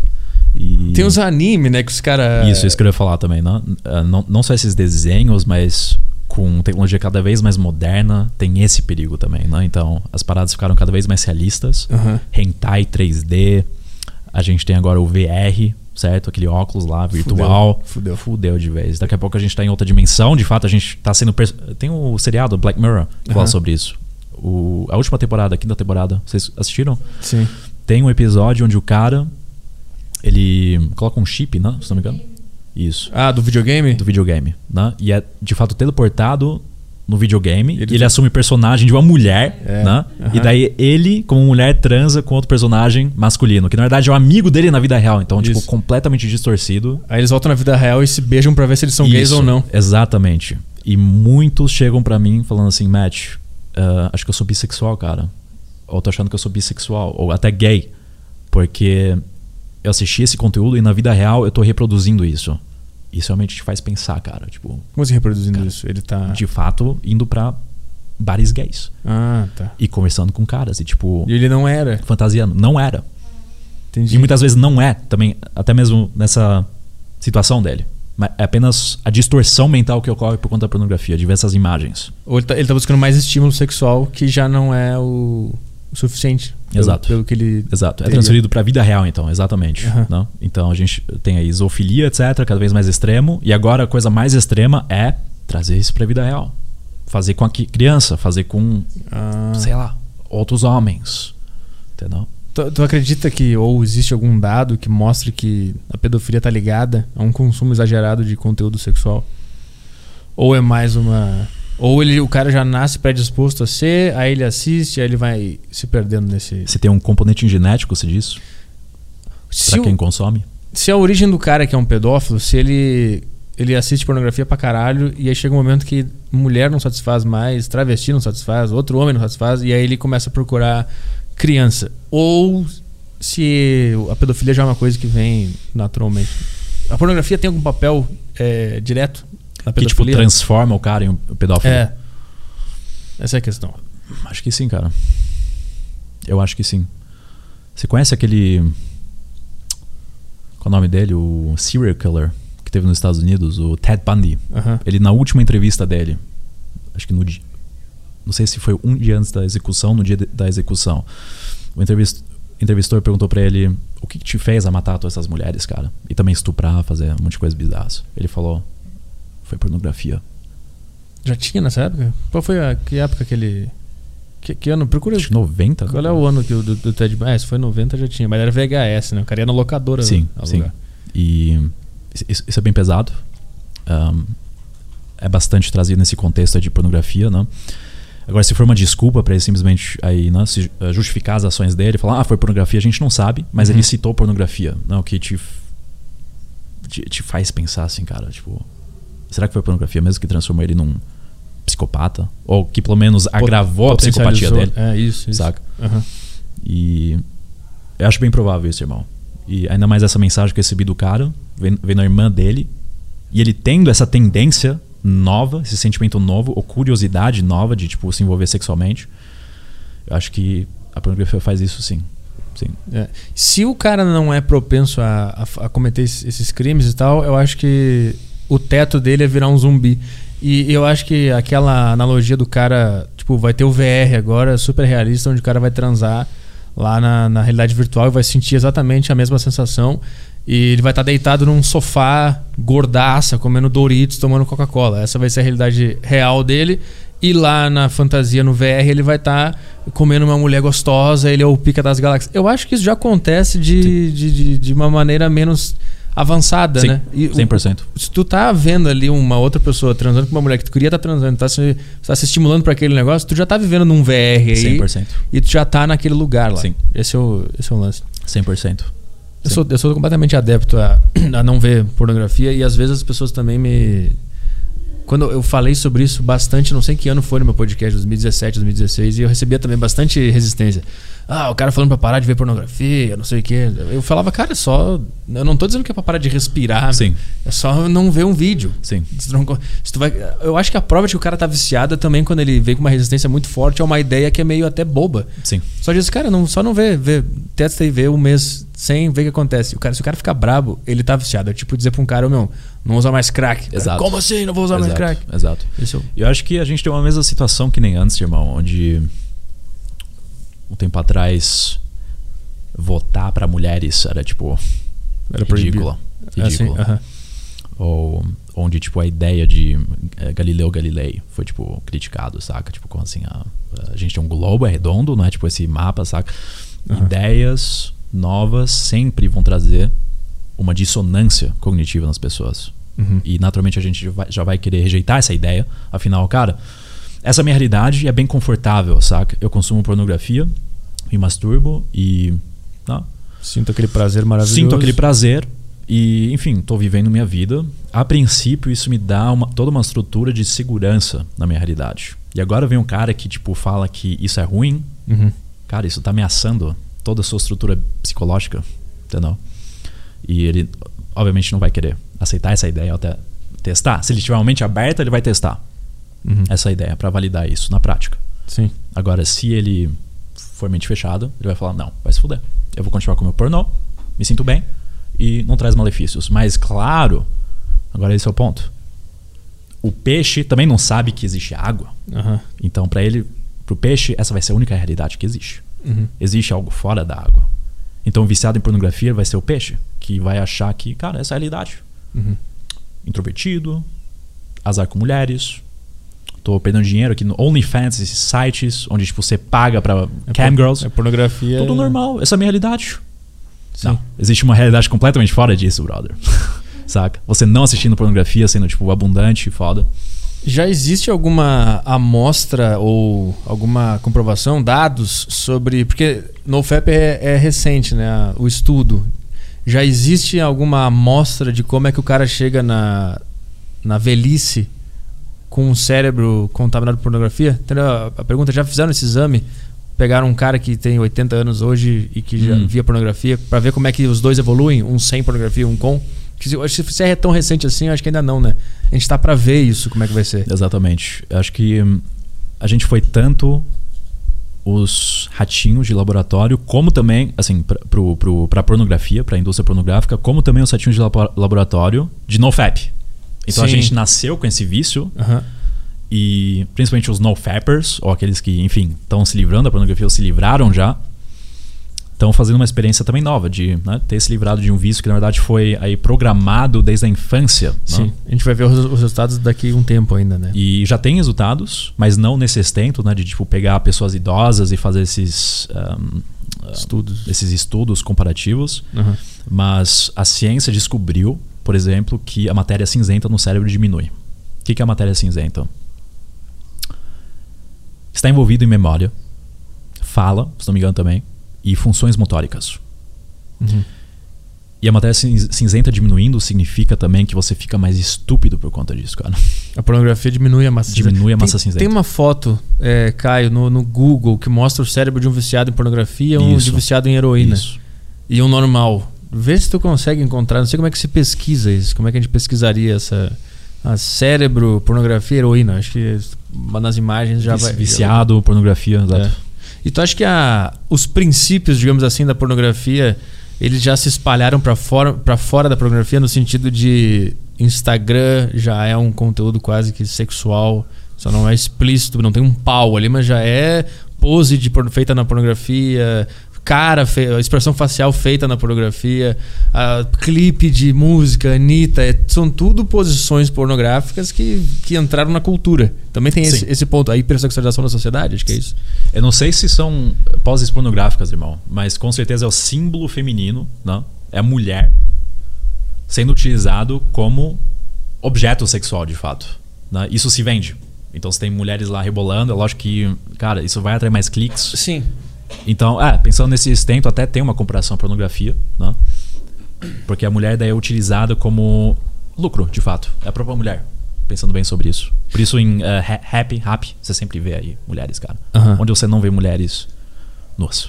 Ou semi-nuas. Tipo, mostrando a bunda, fazendo twerk. Sim, então, aqui, eu- o que, que eu, eu, eu percebi com coisa de Instagram e tal é que quando a Playboy nos 90, por exemplo, as mulheres estavam lá, inclusive eu fui pra Porto Alegre pra minha terra natal agora no ano novo, a gente lá na minha pilha de revista tinha umas Playboy, lembra? E a gente, a gente abriu pra ver como é que era. E era a menina normal, aparecia a Xoxota, aparecia. Ela tava lá de quase, sim. Mas tinha alguma coisa na vibe daquelas fotos que não tinha essa loucura que tem hoje. Que parece ser muito mais. Não é agressivo, não sei o que, que é. E aí, quando tu vê, por exemplo, uma foto de uma menina no Instagram fazendo um carão e mostrando a bunda, é muito parecido com a expressão que é feita na pornografia, entendeu? Eu, eu acho que a, os princípios da pornografia se espalharam para dentro da cultura. Sim. Entendeu? Sim. E, e por para as pessoas ficar olhando. Sim. Porque eu lembro que no início, quando a pornografia virou acessível, era uma coisa bem legal. Todo mundo falava, ah, eu vi um vídeo, tal. Olha esse vídeo aqui, pau, espalhava. E eu acho que a pornografia, a cultura da pornografia, do, da cara, da expressão que se faz lá, ela chegou na, na sociedade e agora ela tá 24 horas por dia no mundo. Sim. Entende? E Sim. agora tá mais difícil de não ter acesso a conteúdo sexual. Sim, sim. Concordo nesse aspecto, pensando também no lado sexual, né? Muitos caras, principalmente quando são virgens ainda, pegam, inclusive a pornografia, como referência É. para reproduzirem isso na vida real. É. Então daí começa a fazer essas posições loucas e, enfim, esperam que a mina fique, fique fazendo coisas bizarras, enfim. Fique berrando, Berrando. de uma vez a cada três minutos. Exato, exato. Coisas bizarras. E esse também é um aspecto, né? Fora o que você mencionou de, tipo, a gente tem então comerciais e, tipo, mulheres realmente em todo lugar, videoclipes, Anitta, né? Sendo, tipo, esses objetos sexuais. Nos Estados Unidos a gente também tem, tipo, Cardi B, É. né? essas mulheres aí, Nicki tipo, Minaj. Nicki Minaj, né? E que te faz questionar, assim, qual que é, tipo, realmente bom, cara, você vê, tipo, uma Anitta que fica rebolando e, tipo, mostrando aí suas partes sensuais pra meninas pequenas verem isso e, tipo, pegar como referência. É, é fudeu. um questionamento, saca? Fudeu. Eu tenho outra questão também sobre isso. A pornografia, ela foi, ela foi feita para atender uma demanda que já existia no subconsciente humano? Ou ela foi criada e o ser humano se apegou? Uhum. Eu acho que é aquela questão, a, a- arte imita a vida a vida imita a arte? Eu acho que essa é a mesma questão. O ser humano já tinha vontade de ver essas coisas e a pornografia deu o que a gente queria? Isso, isso. Acho que é, bem- é uma forma bem hedonista, assim, saca? Ahm, tipo, a gente já tem esse desejo sexual e daí com capitalismo, democratização, companhias então reco- reconheceram essa oportunidade de, opa, vamos, vamos burlar de fato o desejo sexual de homens e vamos, tipo, distribuir isso em massa. E se tornou realmente aquela coisa nojenta de, tipo, dis- disponibilizar tanto conteúdo que você consegue literalmente o dia inteiro o cara ficar em casa e, tipo, se envolvendo nesse prazer hedonista, saca? Tipo, diabólico quase já. Tipo, que nem você vê em quadros antigos também, infernais lá. Tipo, as pessoas se envolvendo nesses prazeres, e, ah, alma sendo sugada. E acho que é consequência, sim, e lado obscuro também, né, da, do- do- da democracia aí, tipo, distribuindo muito poder à população barra companhias que daí exploraram ou utilizaram isso para o mal. Companhias Não. empresas. Porque são empresas. Sim. Né? Tipo, Pornhub, Xvideos, é tudo empresa. Como é que eles ganham dinheiro? Porque é tudo de graça, tá tudo lá. É, tem umas paradas que eu não, que eu não entendo ainda muito bem, mas ah, você tem aí eh, cloud, essas paradas. Então, eles têm- também têm diversas parcerias. Na verdade, é uma companhia só, esqueci o nome, que inclusive possui Pornhub e Xvideos, se eu, se eu não me engano. Pornhub eu sei. É uma que. Acho que é era um- Mind Geek. é um Mind, guarda- Mind Geek. um Mind guarda- Geek. Um guarda-chuva que, Isso, que exato. cria todas essas, essas empresas. Exato. E tu, tu acha que, falando de conspiração agora, tem alguma coisa por trás? Eles querem realmente transformar a população em zumbi ou eles só deram porque dá dinheiro? Qual é a, qual é a tese? Acho que é só, só, só dinheiro, cara. Só dinheiro. Só lucro. Ou talvez eles tenham intenção de. Cara, não sei. A gente tem pessoas bizarras, É. saca? Dentre nós, assim. Bota o, o cérebrozinho aí do viciado em. Ó. Sabe que, qual que é o, o que eu já que eu vi? Tinha um que era bem bom. Será que é aqui? Groundbreaking Neuroscience, blá blá blá. Vê o, a matéria também. Vê se é esse. Ó, porn. É esse aí, ó. O que, que é o título? A, o título da matéria? Traduz, tu que manja das línguas. Novo estudo descobre semelhanças bem notáveis no cérebro de um usuário de pornografia e viciados em drogas. Ah. A gente tem essa imagem aí. Qual que é qual, será? Será que é a mesma coisa? Ah, tá, é a mesma coisa? O que, que tá na legenda aí? Ah, não tem legenda, não. É, os caras não explicaram o que, que é o negócio. Mas tinha, tinha um outro. Gra... Ah, é. Não era esse, irmão? Healthy e. Aqui, ó. Que o cara saudável em cima Isso. e embaixo o cara. Exato. O cara que tem a compulsão. Eu não entendo o que, que eles querem dizer, mas tudo bem. Então, se eu não me engano, isso está no Núcleos Accumbens, que é aquela parte que eu expliquei no início, que tá no, bem no finalzinho do neocórtex. Aham. Ou seja, é simplesmente o, o sistema de dopamina, dopamina molécula de Ah. prazer, que está envolvido em vício. Que, claramente, Ah, ele tá mais maior, desenvolvido não? no Mais cara que vê e lá tá bem pequenininho. Exato, Ah, exato. entendi. Tinha o da heroína, que era o foda, que apareceu Isso. o cérebro do cara da heroína. Deve Sim. ser esse, né? Deve ser o mesmo. É, beleza, o pessoal depois acha aí. Tem um que é, que é- Eu não sei quem postou esses dias em algum lugar que eu vi. Não sei se foi o Flamino, acho que não foi. Não tenho certeza. Vamos. Quer ir no banheiro alguma coisa? tô de boa, irmão. Tá, vamos, Obrigado. vamos ler questões Bora. do grupo do, do Telegram. Vamos ver. Tem alguma coisa. Tem, tem áudio no grupo do Telegram, né? Sim, tem áudio. Tá. Será que é palhaçada aqui? Ou não? tem é? um primeiro aqui que eu acho que é palhaçada, eu vou pular ele. É, porque o cara mandou logo quando a gente anunciou, né? É, é, isso aí é sacanagem. Tem o do Gustavo Bez, áudio. Ele vai, vai sair na TV aqui, ó. Aqui, vamos lá. E aí, Matt? Calma aí, eles não estão Não estão ouvindo? não estão ouvindo, calma aí. Arrumar aqui. Então eu vou com a- o cara que mandou um texto aqui. Ou Ah, é, beleza. ou é rapidão? Beleza. O cara mandou aqui, ó. O Lucas mandou. ó, É, só parar com a punheta já te faz é, voar e deixar de ser precoce. Eu acho que a ejaculação precoce também tá ligada, né? A, a masturbação e a pornografia. Sim, sim. E, cara, isso é uma coisa sempre complexa, assim. Ejaculação precoce é ejacular antes, certo? É tipo muito cedo. Certo, ator? É tipo ejacular muito cedo. Desculpa. Não, tranquilo. Mas é tipo ejacular muito cedo? Esse, esse bagulho de precoce? Aham. É uma pergunta mesmo. Sim, sim. É, go- é gozar, Gozar logo- muito rápido, não? Muito rápido.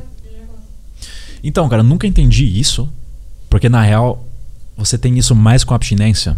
O que agora talvez poderia ser um choque, né? Tipo, peraí, NoFap causa então eja- ejaculação precoce? Não, NoFap te deixa mais sensível. É. Então, se você gozar depois de. ah, transar depois de, vamos dizer, 60 dias fazendo NoFap, é lógico que você vai estar vai tá hipersensível. Então, Aham. você pode ejacular sim depois de 15 segundos e pode ser uma ejaculação precoce nesse Uhum. sentido. Eu, pessoalmente, nunca tive ejaculação precoce com pornografia, nunca. Então, eu não consigo identificar, não consigo responder essa, essa questão. Mas muitos falam que sim, reverte ejaculação precoce. Mas pelo fator que eu expliquei agora há pouco, que NoFap pode te tornar tão sensível que, cara, na penetração você já goza. Sim. Ah, pra você talvez é um choque. E eu quero o cara que perguntou, irmão, eu quero que você entenda que não significa que NoFap tipo causa ejaculação precoce, mas é sensibilidade. Então é exatamente o oposto. Enquanto com a pornografia você tipo, enfim, tava lá se masturbando demais, você tipo danificou tanto o seu corpo inteiro, o seu fisiológico que tipo acredito por conta da próstata, acho que tem a ver com a pressão da próstata, que você libera aí o líquido, tipo, você não consegue segurar, Uhum. né? A próstata serve aí como, como bomba, né? Então, por conta do fato de se masturbar tanto, a sua próstata foi danificado e o líquido saiu. Porque, tipo, você não tem mais esse, esse, esse mecanismo de prender, então, o, o, o sêmen e os líquidos. Agora, NoFap é exatamente o oposto, né? Você regenera, recupera sua próstata, tudo funciona. Aí você vai ter que praticar Tantra, muito provavelmente. Que é, tipo, né? você vai ter que aprender a arte de transar e, tipo, curtir o ato, saca? Não visar ejaculação e orgasmo, que, tipo, 99% dos homens fazem, mas, tipo, faça tantra. Esteja presente de novo durante o ato. E é o próprio ato, cara, que vai te dar prazer. Você vai perceber que você nem vai querer gozar mais. Isso é interessante também. Uhum. O, que, eu- o que eu saquei depois, na, quando eu vi a pornografia, é que o ato sexual ele não tinha a menor graça. Isso. Quando eu, tava, quando eu assistia normalmente. Eu não cheguei a ser viciado, mas eu, eu via normalmente como um, um, um cara que não conhece os, os malefícios. Eu via normalmente. E o ato sexual era sempre meio vazio. Chato, né, cara? Era chato e era. Sei lá, não era. E aí quando eu parei, é, ressignificou isso. Voltou ao normal. Isso. Agora é só o que existe é isso. Não existe mais aquela fantasia Exato. que estava estimulada. Exato, lá. exato. Eu acho que esse. Você quer chegar realmente nesse nível. Tipo, todo mundo que pratica. É. Né? Pra ver sexo como normal e único realmente, assim. Construtivo, saudável. Áudio. Tá, o áudio do Gustavo aqui. Vamos lá. Bess. E aí, Matt, que é o Gustavo Bess. Uh, acompanha teu canal faz um tempo e o que eu mais curto é os papos mais esotéricos e as suas recomendações de livro. Aquele Think and Grow Rich, Pensa e Enriqueça, foi um dos exemplos. A minha pergunta é, é quando tu fala sobre mentalizar e trazer coisas para tua vida, qual foi a, a, mentalização, ou no caso a projeção desse pensamento mais impactante para tua vida? Se tu pode dar uma pincelada sobre esse assunto em geral. Em geral. E é isso, abraço, sucesso. Abraço, Arthur. Tamo junto. Valeu. Valeu, irmão. Obrigado pela pergunta, boa questão. Aqui a gente entra na lei da atração. Já ouviu falar? Já. Um, Mas pode. Sempre parece algo místico, né? Tipo, Aham. lei da atração, law of attraction. Mas é nada mais do que essa ideia, então, que o que você mentaliza, você manifesta. E o mais impactante pra mim, cara, acredito, foi uma certa noção, e não só uma noção, mas uma sabedoria, de realmente saber, dentro de mim, desde a adolescência e desde os 12 anos, talvez, de ser uma pessoa sucedida. Eu não sei como isso surgiu, mas eu sabia que eu sou uma pessoa sucedida, por algum motivo. E eu, sem saber, utilizei a lei da atração para manifestar sucesso. Agora, é lógico, sucesso é muito amplo. Né? O que que é sucesso? Para mim não foi tipo ser milionário e tipo um monte de dinheiro e enfim, Aham. Fama, mulheres, fama, sim. etc. Isso foi tipo se manifestando gradualmente. E para mim foi mais a emoção assim que eu criei, que é tipo uma emoção de abundância. E de novo, sem saber exatamente o que eu estava fazendo, só depois que eu comecei a estudar a lei da atração é que eu consi consegui aplicar isso tecnicamente. E daí de fato mentalizar não só tipo macro metas que eu chamo, ou seja, tipo visões grandes assim, mas também coisas pequenas. Então, tipo, para evitar, por exemplo, procrastinação. Não tá afim de treinar? Cara, se visualize na academia, fazendo exercício e, tipo, capte emoção, porque o que você mentaliza vai, tipo, de fato alterar fisiologicamente seu cérebro. Isso é, tipo, bizarro. Uhum. Mas o que você meramente mentaliza comunica pro seu cérebro, olha, isso é uma experiência de fato que você tá tendo. Uhum. E não consegue diferenciar entre realidade e pensamento. E daí, lógico, você consegue transferir isso agora para coisas maiores. Então, supondo que você quer tipo sucesso, né? Você precisa claramente decidir o que é sucesso para você. Então, você quer dinheiro? Como o Napoleon Hill fala, eu sou tipo muito discípulo dele. Qual é a soma de dinheiro que você quer? Exata. E tipo, que prazo? Porque você não tem ideia o quão eficaz prazos podem ser. Se você não colocar prazo, cara, boa sorte. Tipo, 10 anos, você não vai ter manifestado isso. Então, prazo 2025. Ah, agora sim, né? Durante esse tempo, você vai dar espaço para sua mente subconsciente atrair então essas circunstâncias, né? E aqui eu consigo indica- indicar um, um livro excelente que é o Poder do Subconsciente, né? Poder do Subconsciente de Joseph Murphy, que é tipo a Bíblia de Lei da Atração, uma das Bíblias, onde ele explica então o poder do- da mente subconsciente, ou o que ele chama de inteligência infinita e Deus também, Hum. que controla a maior parte de você realmente. Se você pedir, você recebe. Ele dá bastante contextualizações com a Bíblia também, né? Então, a Bíblia fala: peça e você receberá. Ou bata na porta, a porta vai se abrir.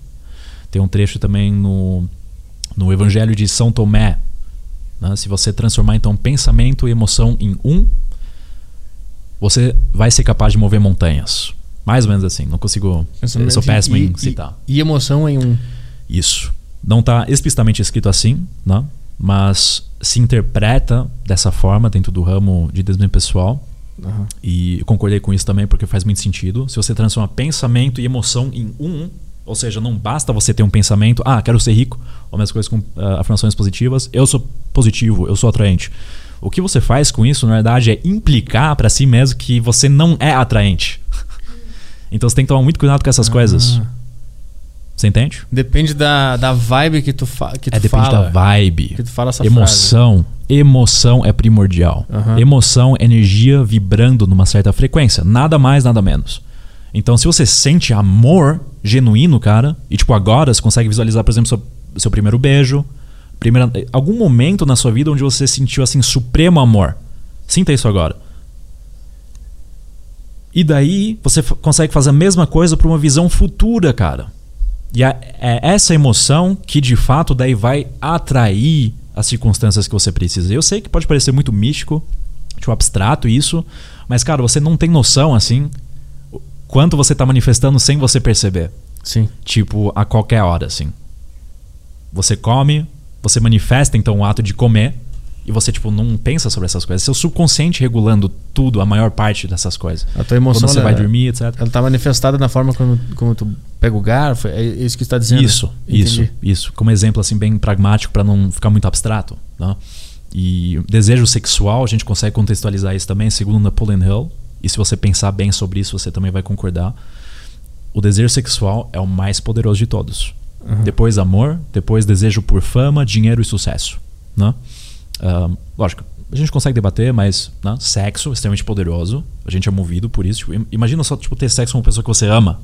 Isso te deixa louco. O meu coração pessoalmente começa a bater, tipo, uma forte. Eu sinto isso. Amor também é extremamente forte. Então, o que você faz com emoções é utilizar emoções, principalmente essas mais fortes, amor e sexo, para carregar pensamentos, porque você precisa entender uma coisa: pensamentos é apenas energia, forma energética. Agora vai depender da intensidade desse pensamento, se você, tipo, de fato vai conseguir manifestar aquilo que você quer ardentemente e não só, tipo, ah, quero. Sabe? Existe uma grande diferença, assim. Ah, acho que eu quero dinheiro, irmão. E eu quero dinheiro, irmão, saca? Então você carrega com emoção um pensamento, e no caso ideal você utiliza então sexo, o desejo sexual, amor, e aqui você transmuta. Então, de novo, sua sexualidade cria uma visão para manifestar isso na vida real.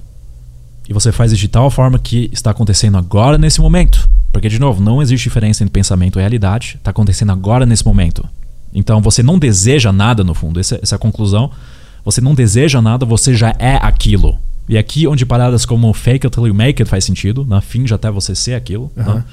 Ah, bem popular entre empreendedores. Gary Vee falam bastante sobre esses empreendedores, assim, tipo, fake it till you make it, cara. Você tem que fingir até ser aquilo. É a lei da atração, cara. No meio da comédia também tem isso. Quando o pessoal mais experiente, eles falam pra quem tá começando, cara, finge que tu é bom e sobe no palco e faz, e finge que tu é bom. Exato. E uma hora tu vai en- encontrar o ponto. Sim. Tem- tu leu também os Segredos da Mente Milionária? Eu tinha visto o livro, quase comprei, mas não li ainda, cara. Esse- Não comprei também. Esse é bom também porque ele fala sobre. Tu acha que é só. Tipo assim, o cara deve pensar, ah, bobagem, coisa de investimento. Não, é meio Napoleão Hill também. Sim. É meio pensamento e tal. Eu acho que é nesse livro que ele que tem um esquema que é, se eu não me engano, é emoções é, se transformam em pensamentos, pensamentos se transformam em ações, eu acho que é isso, e ações se transformam em alguma coisa. Eu acho que esse é o esquema. Bom, eu aprendi de tal forma, irmão, que é pensamento primeiro, Ah. que causa emoção, emoção causa reação. Tenho certeza que é Então, dessa é, forma. então eu, eu, eu confundi o. Não? Porque até faz sentido, né? Se tem uma emoção, tu vai pensar a partir daquela emoção, mas é o, é o contrário. Não, você tem pensamento primeiro. É. Muitos não percebem isso porque, de novo, a gente conversou sobre isso também. Os pensamentos são tão inconscientes, cara, que você nem percebe que você tá pensando. Mas a emoção você sente, lógico. Né? Pensamento você, não, você raramente vê. Só se você tiver muita presença, você consegue observar. Opa, peraí. Ah, tá. Agora eu tô tendo pensamento de autossabotagem. E por isso tô me Aham. sentindo assim. Então o pensamento gera emoção. Isso. E o pensamento vem daquela da configuração inicial primária do teu cérebro. Isso. E aí ele gera as emoções que te fazem agir no mundo Isso. de acordo com aquelas emoções. Exatamente. E se for uma emoção negativa, tu vai agir de forma negativa. Exatamente. Saquei. Perfeito. Tem mais pergunta no grupo do Telegram?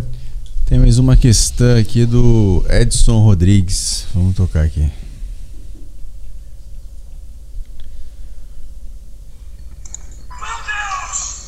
Puta merda.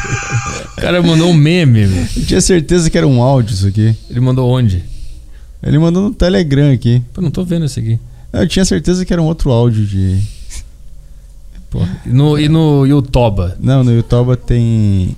Tem o Elder Valentim. Você quer fazer a questão antes? Acho que toda a questão. Ah, a, Bea- a Beatriz vai fazer uma questão. Lembrando que é o, o YouTube é o último. É a última opção que a gente lê o comentário. Isso, a gente, a gente lê carta, a Telegram, gente. Se pessoal do o estúdio. segurança vem aqui, ele faz pergunta. Todo Exato. mundo, que o pessoal que trabalha aqui na Casa do Flow faz pergunta. E o último, o esgoto da humanidade, que é o YouTube, a gente lê lá no final. Então, você falou que tem alunas também, né, mulheres. E quando a gente pensa no vício pro homem, é meio que aquela coisa de, ah, eu quero ser algo que eu não sou, porque eu sou tímido tal, aquele cara é foda. A mulher, ela tem mais facilidade, né, de transar, de se relacionar. O que, que você acha que essas mulheres, elas te procuraram, por quê, assim? Por que, que elas estão viciadas nisso? Será que, tipo, são mulheres muito introvertidas ou é só uma coisa de querer ser aquela mina ali, Uhum. igual, igual o homem tem? Ah, eu quero ser aquele cara. Uhum. Será que ela não se sente bem com ela? Ela quer ser mais sexual? O Sim. que, que você ouve Sim. delas? Essa é uma boa pergunta.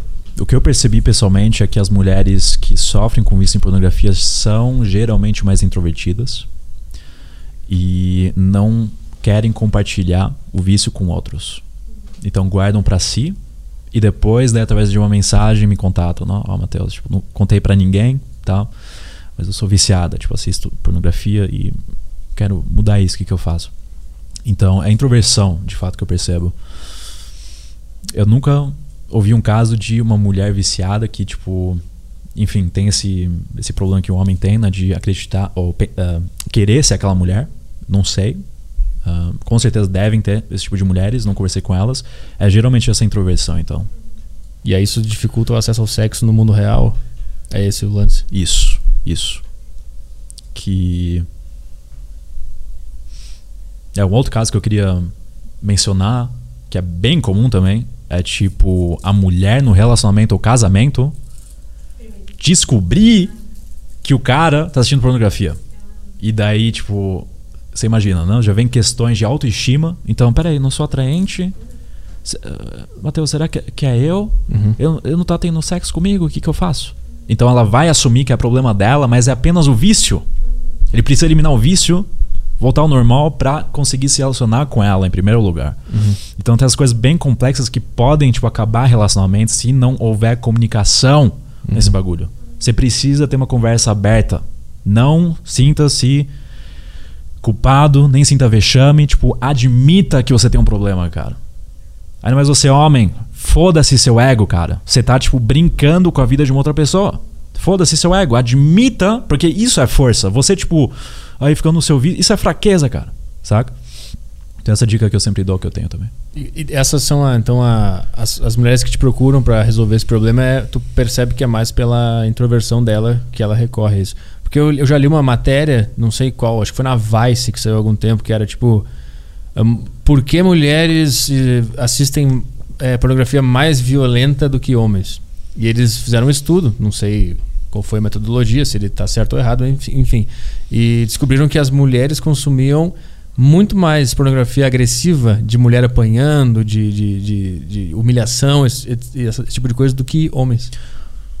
Bizarro. não Muito- sabia dessa. É, muito, Interessante. e, e aí, na matéria, a pessoa que escreveu, ela foi no, no, no fundo psicológico de por que isso acontecia. E normalmente elas tinham algum problema na infância, ou foram abusadas, e aí aconteceu isso quando elas chegaram na, na fase adulta. Sim. Tem, tem esse, esse lance também.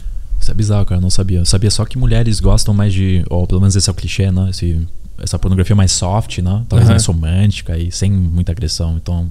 Eu tinha pensado que era exatamente o oposto, mas. Interessante. Vê se tu encontra aí essa matéria. É, sei lá, Era Vice, Vice Brasil? era em inglês, era. Se procurar Woman Aggressive Porn, eu acho que. Study. Acho que tu consegue achar isso aí.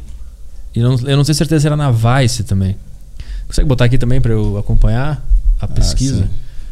isso era, isso era. Isso eu lembro que na, na época que saiu, isso bombou. Muita gente ficou falando sobre isso, porque era muito inédito, assim, ninguém esperava. Ah, ah. Aqui, ó, essa primeira aí, meu Zé. 2017, não? É. Why, por que, que tantas mulheres estão procurando por é, pornografia ultraviolenta? E até mesmo estupro, né? Essas coisas. É, forced Forçado. rape. E ficou provado que é um dos que elas mais pesquisam é boquete forçado. Nossa. É loucura. Enfim, tá em inglês aí, aí o pessoal quiser ler, mas é basicamente esse é o esse é o lance da matéria. E mostra aí, ela tenta entender por que, que isso acontece e tal. Ela, ela chega num argumento meio chato de que o mundo machista e blá blá, blá que, é, que é chato. Mas Isso é enfim. interessante, cara. Ah. Que acabei de ler um trecho lá que me fez lembrar de algo que uma de uma análise que Jordan Peterson fez, o psicólogo famoso, não? Eu comprei o 12 Regras pra Vida em inglês, na época que saiu, eu não consegui entender nada. Não. Aí depois saiu a tradução, logo depois. Ah, Mas tenta ler, cara, é bom pra estudar inglês. E Jordan Peterson fez uma análise, então, ele, ele deu uma palestra, falou que o interessante é que enquanto o feminismo estava crescendo e ascendendo, simultaneamente esse estudo saiu. Aham.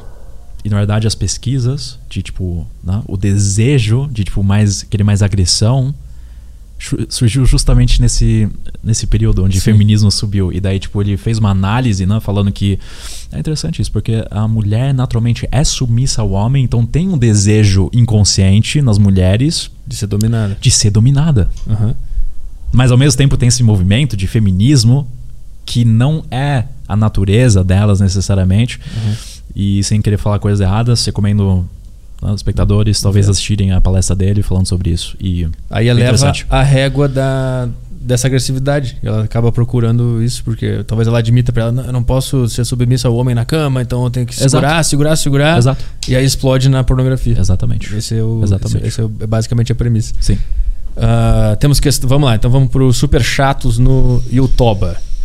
Tem o Elder Valentim, ele mandou aqui: Salve Matheus, meu amigo parou de, parou de bater uma, de cheirar pó, de tomar bala e doce depois que te seguiu. Agora só tá na maconha. Manda, uma- manda um salve pro Luquinha.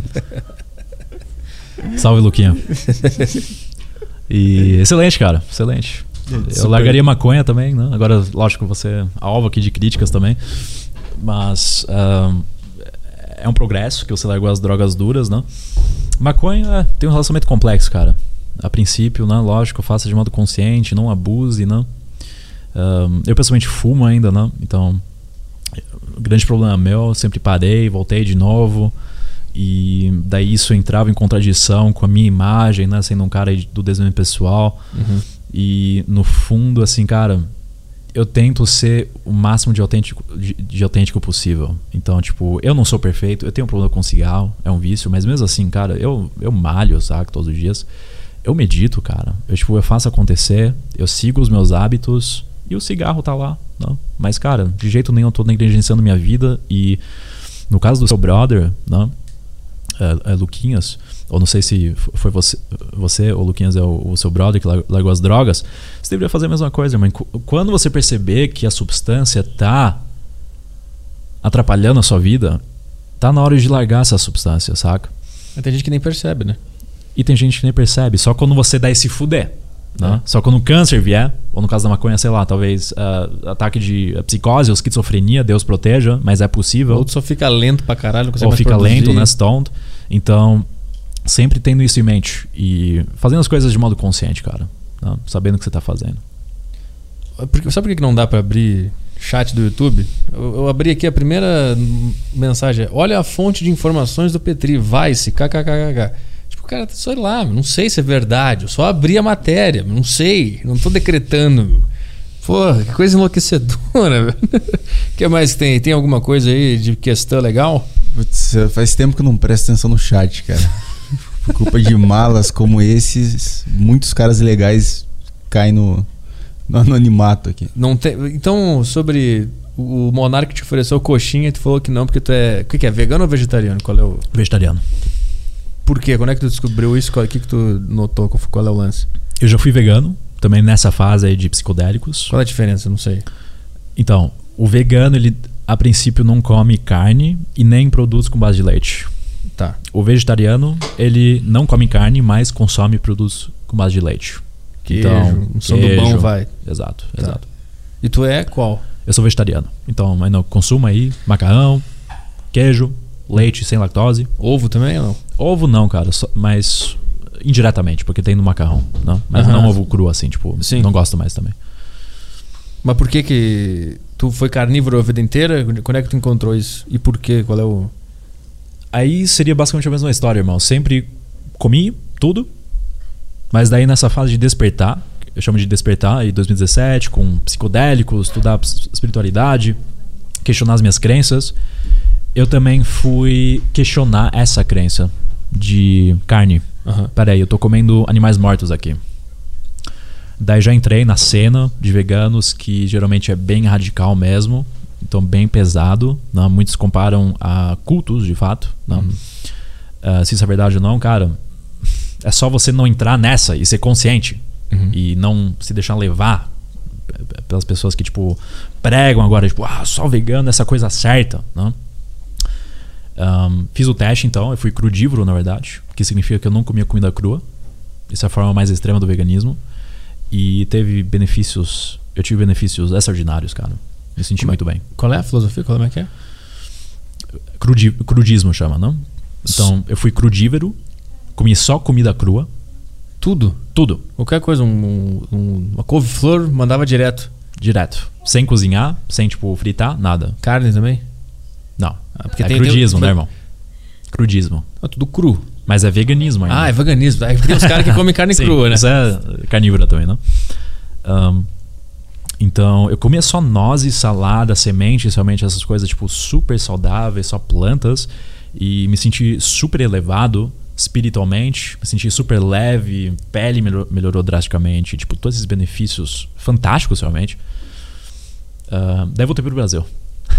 voltei pro Brasil. E o que mais dizer? Churrascão. Churrasco. Rolou solto. Churrasco. Mas a tua dieta era o que? Era nozes, plantas e legumes, era isso? Basicamente isso. E tu não sentia nada de. Tu conseguiu continuar treinando, tudo certo? Então, emagreci drasticamente, fiquei bem, bem mais magro, você perde massa muscular. Isso, se bem que existem suplementos veganos, ah, whey vegano, então um, tome cuidado em dizer que, ó, veganismo emagrece. Ah, a princípio emagrece se você não suplementar. Mas eu suplementava com vitamina B12 para evitar a deficiência. né? Então, veganos, vegetarianos precisam tomar, principalmente veganos, vitamina B12, que é importante para o sistema nervoso. E Exato, decidi me tornar vegetariano de novo, como experiência. Há quanto tempo tu, tu é? Há um mês. Ah, tu é recente então. Recente. Ah, eu achei Recente. que já tava um tempão. Que, eu- que é a minha principal dúvida, que eu tenho amigos que são vegetarianos, eles começaram com esse negócio de não comer carne e tal. A minha questão sempre foi como é que o cara bate a, a- a proteína dele do dia sem carne, Hum. só com dieta vegeta- vegetariana. Como é que faz? Queijo, Queijo, feijão. feijão. Mas é muito Brócolis. pouco. Mas é muito pouco É, a proteína que é tem menor, ali. sim, sem dúvida, sem dúvida. Então, um, eu, pessoa, eu praticamente, uma pessoa que treina há 8 anos, eu gosto de academia, cara, eu gosto de malhar. Um, não é uma coisa assim que eu gosto de ver, né? Perder massa muscular. Mas, de novo, tipo, o vegetarianismo, para mim foi mais conveniente porque, poxa, ainda consigo tomar whey, saca? Se eu fosse vegano, aí ficaria muito mais difícil. Teria que pagar mais caro também. Aham, E sim. eu pessoalmente gosto de queijo. Então eu decidi pra mim, cara, isso é a dieta assim ideal, onde eu não vou perder massa muscular e nem tipo consumir carne. Eu vou estar ajudando o mundo e a mim mesmo de alguma forma. Entendeu? Essa é a história que eu criei, pelo menos. Cada um vai ter sua filosofia. Pra mim, ah, tem parcialmente a ver com animais, né? Tipo, porque se você realmente fizer uma contemplação, cara, não quero ser tipo, né? Falar aqui que é certo e errado, mas cara, eu quero que você tipo se coloque numa posição de animal, tipo, que é matado, saca? Eu E, tipo, tentei pensar nisso. Guardado num espaço assim muito pequeno, cara. E você realmente acredita que ele não vai liberar tipo esse karma, essas É, energias de medo, negatividade e também antibióticos, né, que eles consomem para tipo eh, prevenir doenças, etc. Tudo, tudo isso está na carne, e você consome isso, Uhum. saca? E você mataria um animal, cara? Você compra carne no supermercado. Na Essa sua aqui- frente agora você mataria um animal, sim ou não? Mas se a gente vivesse sem essa facilidade, se a gente vivesse na época das cavernas, sei lá, ou, na, ou em algum ambiente rural, a gente ia matar porque a gente ia, a- a- crescer acostumado. Sim. E, saber, e ia acostumar a saber que isso aí eu vou ter que fazer isso pra poder ter minha janta Sim. hoje. Cara, sem dúvidas, sem dúvidas. E seria ignorante você não reconhecer que sem comer carne você, ou eu no caso, eu nem estaria aqui.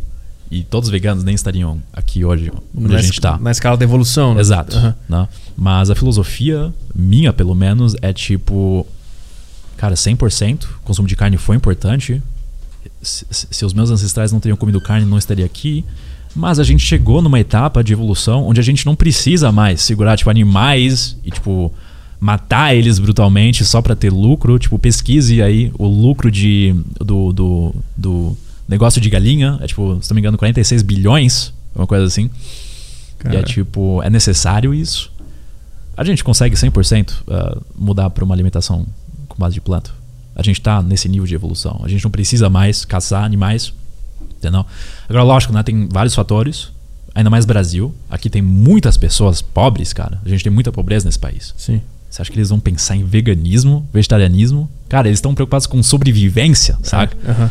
Então, na verdade, eu sendo vegetariano aqui, eu tenho conforto. Eu não tô mais na sobrevivência. A gente, inclusive, a gente consegue se preocupar com criatividade. Olha só, a gente tá fazendo um podcast. Aham. Cara, porque a gente já supriu as nossas necessidades básicas, seguranças, tem lá a pirâmide de Maslow, etc.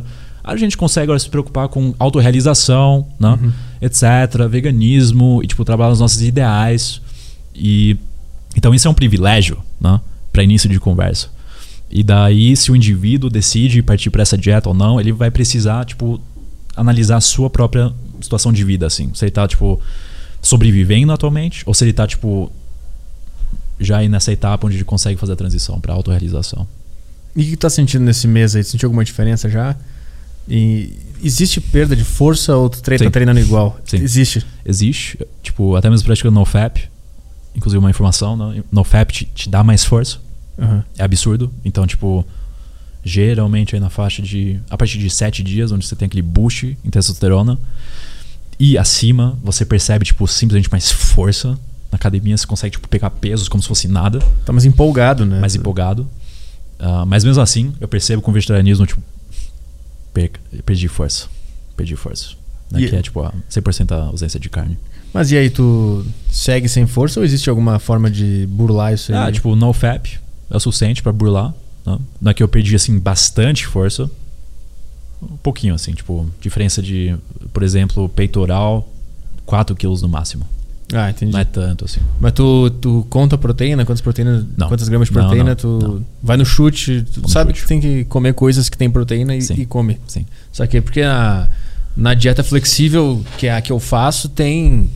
Tu tem que atingir lá um determinado nível de proteína no teu dia, carbo e gordura, né? Tá tudo esquematizado lá, tu vai anotando o que, que tu come no, no aplicativo e vai Sim. te mostrando lá. Sim. E aí, quando eu penso em dieta vegetariana, eu sempre fico pensando, como é que o cara atinge, sei lá, 150, 180, 200 gramas de proteína no dia? Eu acho que é, é, é bem mais difícil. E aí, eu não sei se. Tem uns caras que são vegetarianos e treinam e ficam muito bem de físico, Sim. mas eu acho que eles têm muita grana pra comprar suplemento e acompanhamento. Patrocínio, É. grana. E são bodybuilders, né, irmão? É, Não. exato. Estão te perguntando aqui sobre projeção astral. Já falou sobre isso? Qual é o. Falei sobre isso uma vez, e algumas vezes aí, toquei no assunto. Qual é o. Tu já fez isso? Já che- chegou eu já, lá? Cara, eu não sou nenhum Douglas Flamino. Ah, não faz exper- experimentos. Faço de vez em quando, fiz isso uma vez, mas não deu muito certo. A projeção astral é a noção, então. e, ah, na verdade, um fenômeno de fato que ocorre quando você sai do seu corpo físico e o seu corpo astral se movimenta pelo universo. Tu tentou fazer e não conseguiu? Ou tu eu chegou? consegui, mas vamos dizer assim, meu corpo astral ficou tipo meio que preso no meu corpo físico, saca? Então Aham. eu saí tipo meio que com as pernas do meu corpo, mas minha cabeça ficou presa. E daí foi Aham. super bizarro, cara. Ah, o Douglas Flamino, ele consegue fazer isso melhor. E também sonhos lúcidos, assim, o cara é mestre nisso. Mas tu botou alguma técnica em prática pra conseguir sair pelo menos as perninhas? Sim. Qual é a técnica? A técnica que eu conheci, pelo menos que eu estudei, é que você relaxa profundamente, certo? Você tá deitado, você consegue escutar uma frequência ou, ou não, não importa. Depois de um profundo relaxamento, então, concentrar tipo num relaxamento bem bacana, você visualiza uma corda. Então você está deitado assim na cama, certo? Você visualiza agora uma corda em cima. E pouco depois seu corpo vai começar a vibrar quando você está perante assim sair do seu corpo. Quando você está perante sair do seu corpo, você vai começar a vibrar por algum motivo, tipo extremamente forte. Uhum. E nesse ponto você então mentaliza pegando essa corda. E isso é realmente complexo. Como você faz isso sem tipo mover ou ativar seu sistema motórico que tipo move seu braço físico? Uhum. Você faz isso tudo mentalmente. Então requer muita prática mesmo. E eu diria que foi sorte pra mim, tipo, sinceramente, porque requer muito treino, muita prática mesmo. Mas na teoria, então, você mentaliza pegar essa corda, segu- seguindo essa técnica, e daí você sai do seu corpo. E você consegue se, livre- eh, se mover livremente, você consegue, teoricamente, sair do planeta Terra, voar pelo universo. Existem relatos de pessoas que fazem isso. O Douglas me contou sobre os sonhos lúcidos dele. que ele, tipo, Tinha controle, voava, né? né? Contou pra você? É, ele disse que ele tinha controle sobre tudo que estava acontecendo isso, no sonho. Isso. É, tipo, bizarro. Coisas que a gente não entende ainda, que é possível. Eu perguntei pra ele também, vou te perguntar, tu acha que isso aí é tudo, sei lá, reações químicas no nosso cérebro que nos mostram isso no nosso visor interno, digamos assim? Ou realmente é espiritual, é fora? Tem alguma coisa fora? Eu acho que é. Acho que é fora. É muito simplístico dizer que é tipo neurotransmissor, cara. Tipo, porque consciência possibilita neurotransmissores em primeiro lugar. Tipo, os hindus têm três níveis de consciência, que é o acordado, de sonho, mas também aquele estado onde você sabe quando você não sonha nada, você tá tipo meio que morto, você nem se lembra que você é ser humano, tipo, onde você não sonha.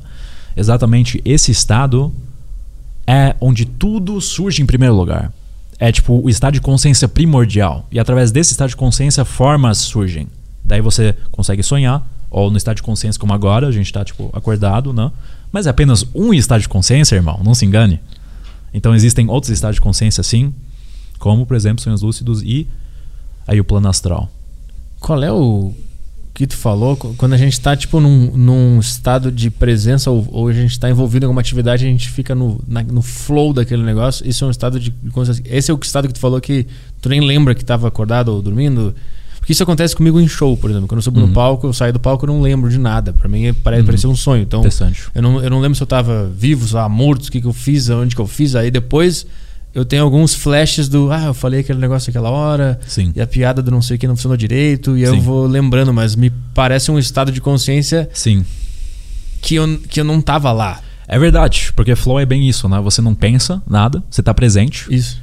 E, tipo, agora eu não tô pensando que eu sou um ser humano e, tipo, como que é a minha aparência, assim, tipo, eu tô na conversa Aham. e, sim, isso é um estado de consciência. Agora, se é exatamente aquele, eu duvido, na real, porque a gente tá emitindo agora oscilações cerebrais no cérebro. Provavelmente aí ondas alfa, que nos deixam. Não porque eu sou alfa, vocês são alfa, não, não tem nada a ver com isso.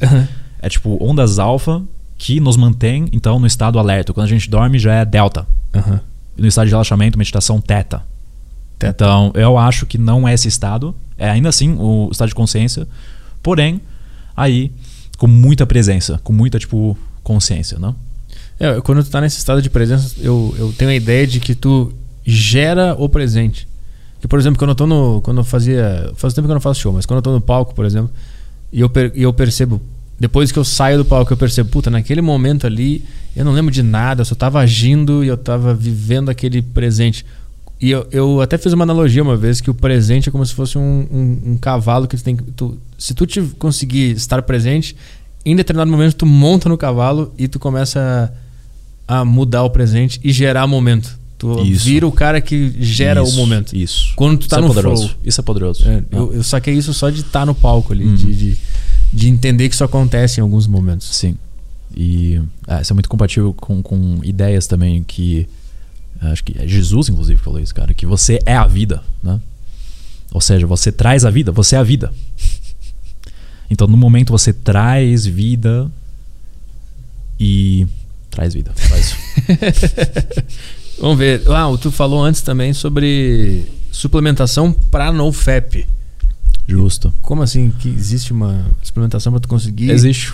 conseguir resistir e, e- e seguir nas- nessa Existem suplementos que ajudam na recuperação né, do, do, do vício, dos danos, na verdade.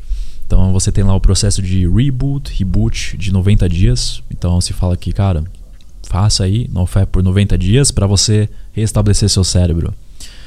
Bom, você pode fazer isso de modo natural, que é completamente ok. Tipo, sem gastar dinheiro com suplementos. Você não precisa de suplementos, essa é a verdade. Mas você consegue fazer uso de suplementos aí para acelerar a produção de dopamina, por exemplo. Hum. Né? E, de novo, eu não sou nu- nutricionista e eu não me responsabilizo, tipo, por seu uso indevido, mas tem certos compostos que ajudam na produção de dopamina e serotonina, né? Então, 5-HTP, se você quiser produzir mais serotonina, né, pode ajudar aí na prevenção de depressão, regula apetite, ou L-tirosina, que sintetiza dopamina, na verdade L-dopa primeiro, que é convertido em dopamina, pode ajudar também. Se você tiver uma escassez em dopamina, mas tudo isso, cara, você deveria consultar num com um médico profissional. Porque se você não tiver esse problema, o que vai acontecer é que você vai desregular a parada toda. E agora, meu irmão, você pode, tipo, ter sérios problemas. Tipo, Uhum. realmente, ansiedade, tipo, ataque de pânico, etc. Então, é isso que eu sempre recomendo. Pesquise, consulte um médico, né? Mas, cara, o básico, assim, que eu posso recomendar, numa boa, assim, acredito, é, tipo, multivitamínico, né? Essas paradas, assim, Uhum. Não machuca, né? Multivitamínico, é, zinco, né? Que é importante para testosterona, para homens, mas também né? para o bem-estar em geral. E o que eu tomo atualmente é isso: multivitamínico, cártamo, Cártamo. que seria tipo ômega 3, Ah, né? tá. Uhum. vitamina B12, por conta da minha dieta. Mas agora af- afrodisíacos parei de tomar, né? Tipo maca peruana, tríbulos, são tipo estimulantes sexuais. Ah. né? Parei de tomar porque tava muito agressivo, não preciso mais. Não, eu, eu eu- usei isso na verdade para ampliar os benefícios e de fato funciona. né? Você tem então os benefícios de NoFap e daí com afrodisíacos é num outro nível. E eu sempre falei que ah, é, é por isso que pessoas então talvez me entendem errado quando eu falo de superpoderes. Porque eles não estão, tipo, praticando retenção seminal e consumindo tríbulos e maca peruana e, tipo, esses estimulantes. É óbvio que eles não vão saber, tipo, esse nível elevado. E quando eu digo elevado, irmão, pode ter certeza, é elevado. Entendeu? Você vai ter puta energia, mas o risco de recair é, tipo, gigantesco e pra mim foi demais, simplesmente. Recair no. Como assim? Pra, tu vai ficar com tanta vontade de exercer a tua energia sexual Sim. que tu vai recair pra pornografia? Sim, pode É ser isso? com pornografia. Eu Ou- tive isso no início, Aham. né, no início da minha jornada. Eu caí bastante com pornografia porque consumia maca peruana. E daí eu criei essas paradas de, ah, mas eu tenho maca peruana, então eu posso recair agora porque eu vou ter os benefícios mais rápidos. então eu Uhum, criei um uhum. monte de neuroses, Desculpas, né? desculpas. E no fundo, cara, você não precisa disso. Né? Você pode atingir esse nível insano, mas larga a pornografia primeiro e depois você testa essas paradas. Não faça isso no vício ainda de pornografia, senão você amplia o vício Aham. em pornografia. O que, que é isso? É uma planta? Um chá? Esse maca peruano? É uma planta que cresce nos Andes, inclusive. 5 mil metros de altura. Caralho. Só batatas conseguem fazer isso. Só o quê? Batatas. Só batata cresce. Sim, nessa Ah. altura. Caralho. E maca peruana. né? Caralho. Como é que tu achou isso aí? Como é que tu conseguiu tomar isso? Você tá lá na puta que pariu? Eu fui pras montanhas, irmão. Tu foi pra Tô lá? brincando, né? Já pensou? Tem na farmácia. Sempre que eu tenho vontade, vou lá e pego. Tem na farmácia. Vou lá de ônibus, subo a montanha. Não, tem na farmácia. Tem na farmácia. E tríbulos. É, teve uma treta com a Anvisa, mas tem em lojas de su- de suplementação. Tu, Teoricamente, não? mas tu é um cara que tu pratica retenção seminal também, né? Que eu já vi vídeo teu falando que tu também evita praticar sexo. E transar Sim. frequentemente ou é sempre? Como é que é a tua abordagem em relação Então, a o isso? que, que, que acontece, irmão? Eu fiquei, tipo, anos sem transar. Nunca tive problemas com isso. E daí. Mas- Mas por filosofia de retenção ou porque tu era jovem e não conseguia? Jovem, não conseguia, Ah, tive tá. problemas. Uhum. E, enfim. Daí, o que NoFap fez foi me aproximar mais a mulheres. Então, tive mais relações. Depois, eventualmente, comecei a namorar. Ano passado, na verdade. Uhum. E. Tipo, comecei a namorar uma vez, daí, tipo, terminou. Daí, nam- namorei mais uma vez. Tô namorando agora no momento. Ou seja, eu tô transando sim. E tava ejaculando, mas o que, que eu percebi? Isso é uma sacada para aqueles que namoram, são casados, né? O que, que eu percebo? Se você quiser manter o máximo da sua energia, memória e, tipo, bem-estar em geral, cara, evite ejacular no sexo. Como assim? Isso é uma filosofia, assim, que eu aderi do Steve Jobs, né? O Steve Jobs transava? Ele transava, mas não gozava. E a esposa dele ficou muito puta com isso. Ela E- queria o. Queria, lógico. Mulheres querem isso. Ela queria o, instintivamente. o líquido do, do iPhone. O elixir, exatamente. Foi por isso que ele criou o iPhone, então. É lógico, irmão. Retenção. Oh, tu aprendeu com ele essa da retenção? E. De, não, Sim. de, de transar Sim. e não ejacular? Exato. Mas Foi- eu não, não entendia, mas, tipo, ele era meu ídolo, então tudo que ele falava eu aderia. Aí só depois fui entender, tipo, com a experiência de namorar, etc., que é verdade, cara. Eu sinto uma perda energética com ejaculações. É uma coisa pessoal minha. Então, tipo, de novo, você precisa fazer o teste, assim. O que, que você sente? Você consegue, tipo, ter sexo e gozar periodicamente sem né, eh, sua produtividade ser impactada? Porque pra mim, cara, eu preciso ser criativo, assim. Aham. Se você tiver um emprego aí seguro, ou, enfim, né, sua para- suas paradas aí, e não precisar de muita energia e criatividade, e se você conseguir gozar aí todos os dias, ou enfim, na sua frequência, de, de boa, entendeu? Agora, pra mim, eu decidi que eu não consigo. Então, eu namoro, tenho sexo, mas eu não gosto. Como? Ou pelo menos eu pretendo fazer isso, né? Porque eu gozei até agora.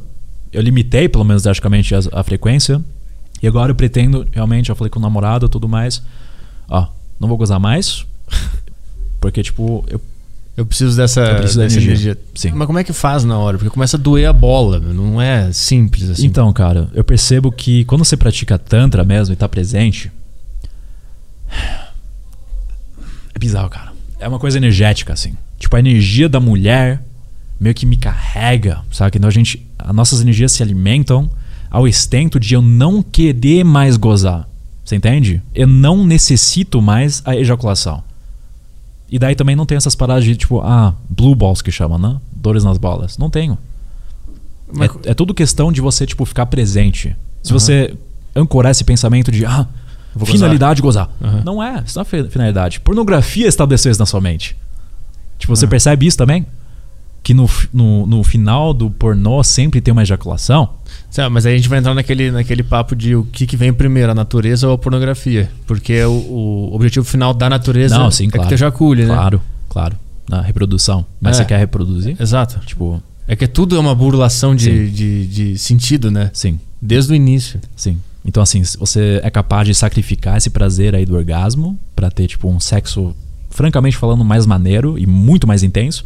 Ou você quer, tipo, gozar e ter o período refratório, que a gente chama, o período até você se recuperar depois da ejaculação de 14 dias. Pra mim, tipo, é bem óbvio. São sabe? 14 dias? Biologicamente falando, sim. Caralho. Tipo, até você atingir homeostasia, né? Mas, lógico, tipo, teoricamente você pode gozar no mesmo dia ainda, depois de 40 minutos também, biologicamente falando, né? Mas a, a ejaculação no sexo, ela também não cumpre um papel de ser importante sentir esse esse pós-ejaculação que tu deita e tu relaxa. E tu acaba até te sentindo presente quando é uma coisa saudável Sim. que tu fez com a pessoa que tu tá junto e tal, e tu fica meio vazio e dá aquele soninho. Não é uma coisa boa também sentir isso? Então, cara, se você, tipo, chegou num nível onde você não associa isso mais com pornografia, Ah, aí pode ser uma coisa boa. Mas eu, pessoalmente, eu tô ainda longe de estar, tipo, 100% recuperado. E, portanto, eu percebo que muitas vezes eu associo ainda a ejaculação com, com algo ruim. Então, eu dou um sentido negativo pra isso. Entendeu? entendi. E isso é um aspecto, assim, que, tipo, principalmente gerações mais recentes não entendem. Recentemente, o Renato Cariani falou sobre NoFap com o Muzi, o doutor. Aham, eu vi. Eles não- eles- mas eles pareciam saber bem por cima, né, do, do que é o negócio. Sim, sim. Mas, tipo, eles falando, né, que, cara, ejaculação de boa, assim. É porque, tipo, é outra geração, saca? Eles não cresceram, assim, tipo, com Ah. internet, velho. Pornografia de internet, HD. Assim como os nossos pais que, tipo, descartam essas ideias, saca? Só a Sim. gente sabe mesmo quão fudido isso é, velho. quão verdade. sofrido. E. Então, aqui de novo, uma questão de. Você, você acha isso bacana? Então, ótimo, velho. Saca? Se- não você te- consegue gozar e, tipo, relaxar faça isso. Eu não quero pessoalmente. Tipo, eu gosto mais de energia. Eu não gosto desse ah, relaxamento, saca? Dormir agora. Precisaria escrever um livro, mas ah, não. Ah, mas, se for sábado de noite, vai- já, já vai dormir Só depois. se eu merecer, irmão, saca? Então, já, já, bem já merecido. escrevi o livro durante meu dia. Aí sim, por que não? Aí sim, por que não? Aí ela merece o leitinho. Se eu escrever meu livro, tu merece. Saca? Dessa forma, dessa forma. Precisa ser merecido. Entendi. Então o, o negócio é o sentido pornográfico que a gente dá a determinados atos Isso. que influenciam e poluem essas coisas. Isso. E a Isso. partir disso que tu prefere por enquanto ou é pra sempre? Tu acha que tu Ah, por manter enquanto, por enquanto. Sim. Por enquanto tô, tô bem assim. E ela também tá de acordo. E. Inclusive, consigo, fica mais íntimo agora, mas eu não tenho problema de falar essas, co- essas coisas abertamente. Aham. Tipo, eu consigo ir várias rodadas, cara. Entendeu? Eu consigo ir várias horas e. Tipo. O prazer que eu dou pra mina, ela conseguiria obter com nenhum outro homem que, tipo, só consegue aí. Talvez nem 10 minutos, e daí, tipo, ele goza, daí, tipo, não rola mais nada, eu consigo ir, tipo, Sim. por várias horas, irmão, entendeu? E em várias rodadas. Sem, tipo, sentir essa fadiga. Sim, porque, mas- ah, então mas- pronto, tem todo. Mas aí nem tem mais rodada, porque é tudo uma coisa só, né? A rodada ela se ela se classifica a partir do momento Sim. que tem uma gozada, Sim. né? Aí tem o segundo round. É tudo é um round Sim, de sim. É, é, teoricamente sim, não? Mas aí tô, tô explorando ainda, cara. Tô explorando. E tá sendo bom, tô gostando. Como é que é? Ele tá transando até hoje, desde que ele começou a namorar. Sim, ele, a mulher dele tá esperando em casa. Ele só É. parou, amor, eu tenho que ir lá fazer um podcast, já volto. E a gente vai continuar. Ela tá assistindo, inclusive, o podcast. Grande beijo nesse instante. Boa. Questões, questões. Quero questões da, do chat. Bom, tem um. Ah, Tem um cara, ele tá falando, ele tá pedindo pra você falar de um livro. Eu perdi o nome do livro agora. Boa. É uma coisa holográfico. Uma coisa assim. Putz. Deixa eu achar aqui. Boa pergunta. Caralho. Ficou muito boa eu essa devia pergunta. ter. Não sabia que você ia abrir pra pergunta. Esse é o produtor do programa, só pra tu saber. O universo holográfico. Hum. Ele. Esse cara tá pedindo pra você falar sobre esse livro. É um livro, cara? Eu- Eu não sabia que tem um livro com esse título. Porque eu fiz um vídeo ah, não, eu achei que era título. livro. É, eu achei que era livro. Não, eu Uhum. sou burro, mano. É, é vídeo então? Será? É universo holográfico. o tema? Eu pesquisei aqui, deixa eu ver o que, que aparece no Google. Ah, não, é princípio holográfico. É, aí tinha uns, tem uns livros aqui que. que eu não sei se é do. é, não sei se tem um autor que escreve sobre isso. Provavelmente tem, né? É, Tem um livro, tem, Tem. um autor. deixa eu ver se é do mesmo cara aqui. É assim, assim que funciona. É, ah, às vezes pode ser tipo. Tá, mas qual é a, a pergunta do cara? É fala sobre esse livro? É isso? Não, ele, ele só queria que o. que o Matheus falasse sobre isso. Ele deixou bem aberto. Ah, tá. Porque assim, irmão, eu, não- eu não conheço nenhum livro com esse título. Ah. Aham. Mas eu fiz um vídeo sobre isso, falando sobre esse tópico, né? Então o que que é esse papo? Universo holográfico. Aqui já trouxe bastante física quântica dentro da conversa. Então, a ciência moderna descobriu que a fábrica da, da consciência, daquilo que a gente chama de espaço ou vácuo, consiste de fato em moléculas quânticas. E não só moléculas, mas também existem hipóteses matemáticas que tudo tem certos códigos. Isso foi comprovado na Universidade de, de, de eu não sei se foi Oxford, acho que foi uma outra universidade que eu cujo nome eu não sei agora, mas foi na Inglaterra. Que tudo tem o mesmo código no final das contas, né? Tem, tem uma série Princeton. Netflix sobre isso também. Isso. Acho que é esse estudo que você está falando. Foi em Princeton. A experiência foi feita em Princeton. Eles colocaram basicamente um sujeito numa máquina e pediram para ele colocar uma intenção fixa Hum. para fora, tipo aquele objeto. Minha intenção é mover esse objeto. E eles mediram isso através de equipamentos que mediram a, a frequência, enfim, oscilação cerebral. E mediram também o ambiente. E eles perceberam através dessa experiência que a mera intenção mudou a codificação quântica. Ou seja, a ordem dos números foram alteradas. Só colocando uma intenção no externo. E foi a partir disso que se criaram então diversas hipóteses, principalmente dentro do âmbito da lei da atração, que aquilo que você mentaliza, você de fato, cara, fisicamente altera. Olha só que interessante. Então não é só aquele pensamento aí, né? É místico de ah, o que você pensa, você manifesta, assim. Isso é cientificamente comprovado. É tipo matematicamente comprovado. Mas isso eu vejo muita resistência, né? Eu não sei o que é física quântica especificamente, mas eu vejo, eu vejo bastante resistência de. Enfim, vejo os comentários, o pessoal falando que isso é física quântica é puta bobagem de coach. O que, que é isso? Qual é o lance? Ah, cara, você poderia meio que trazer qualquer coisa e criticar isso. Eu não, eu, eu não sei se é bobagem de, de coach, cara. Tipo. É apenas um conhecimento que muitos contextualizam com certas áreas, como por exemplo lei da atração, que faz muito sentido. Faz muito sentido. E agora a crítica se é tipo bobeira de coach ou não, tipo, o que que isso importa? Se funciona, se é uma crença construtiva pra você. Hum. Tipo, ok, então é bobeira de coach, e agora? O que você vai fazer sobre isso? Sim. Tipo, eu falar que, sei lá, o céu é vermelho, isso seria tipo uma crença não construtiva, tipo, não é pragmático, você não consegue aplicar na sua vida, assim, tipo, mas agora que você pega uma experiência feita de, a gente tá falando de ciência aqui. Eu não entendo porque tipo pessoas falam que isso é bobagem. Talvez que é tipo muito saturado que pessoas contextualizam de forma errada. OK, né? Isso talvez, mas tipo, se for plausível, por que não tipo fazer essas essas comparações? Eu não sei se tem a ver com isso, mas os Mythbusters, eu vi por causa do Daniel Mastral, que ele postou um vídeo. Os Mythbusters fizeram um experimento que eles botaram um cara com. Não, eles botaram um cara na frente de uma planta e a planta, eles botaram os eletrodos, acho que é na planta, pra ficar medindo a frequência dela de energia e tal. E botaram o cara na frente e o, e o cara tinha que ficar pensando em fazer maldade com a planta. Em queimar. Ele ficou lá pensando, vou matar essa planta. Ele ficou só pensando. E no negócio de energia lá, o negócio ficou Sim. mexendo Sim. Quando ele pensava em algo, tipo, vou botar fogo nessa planta, Sim. ela reagia Sim. bem, bem, bem alto. E aí eles tiraram ele de dentro da, da- do lugar onde já estava a planta, fecharam a sala, botaram a planta dentro de uma sala separada. Ele ficou do lado de fora, sentado numa mesa, só pensando na planta. Vou matar essa planta, essa planta já da puta do caralho. Eles fizeram o mesmo teste. E foi um pouco menos, mas ela reagiu sempre que ele pensava em algo negativo. Isso tem no Mythbusters, vocês podem ver aí. Não é, não tô falando do nada aqui. Mythbusters, o episódio. Se procurar no YouTube, planta, planta reage, alguma coisa assim, vocês vão ver. No, na parte 3, eu acho, do, Legal. desse negócio. Legal. Vocês têm a ver com isso, mas Tem é, a ver, tem a ver. Tem uma outra experiência feita, bem semelhante aí que você contou. Achei quase que era esse- essa experiência, não sei o nome, mas existe um- uma outra experiência que é sempre usada como referência, que é aquela experiência do, do asiático, Ma- Masaru Emoto, se não me engano, É.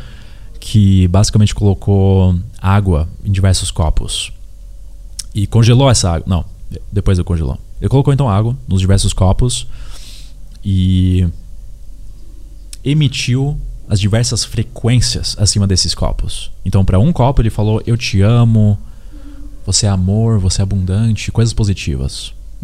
Pro outro copo falou: "Vai se foder, você é feio, vou te matar". Pro outro, ah, enfim, não? Diversas frequências. Ele congelou esses copos, colocou um pequeno bilhetinho, copo feliz, copo ruim, etc. Congelou, depois de um tempo tirou os copos e o que apareceu no- nos copos felizes uma estrutura molecular extremamente harmoniosa, assim, muito estética. Nos copos positivos, assim por dizer. E nos copos negativos, tipo, completamente desarmônico o gelo. A estrutura molecu- molecular do gelo. Muito desarmônico, totalmente zoado. Que também é muito usado nesse contexto de. Né, tudo é frequência.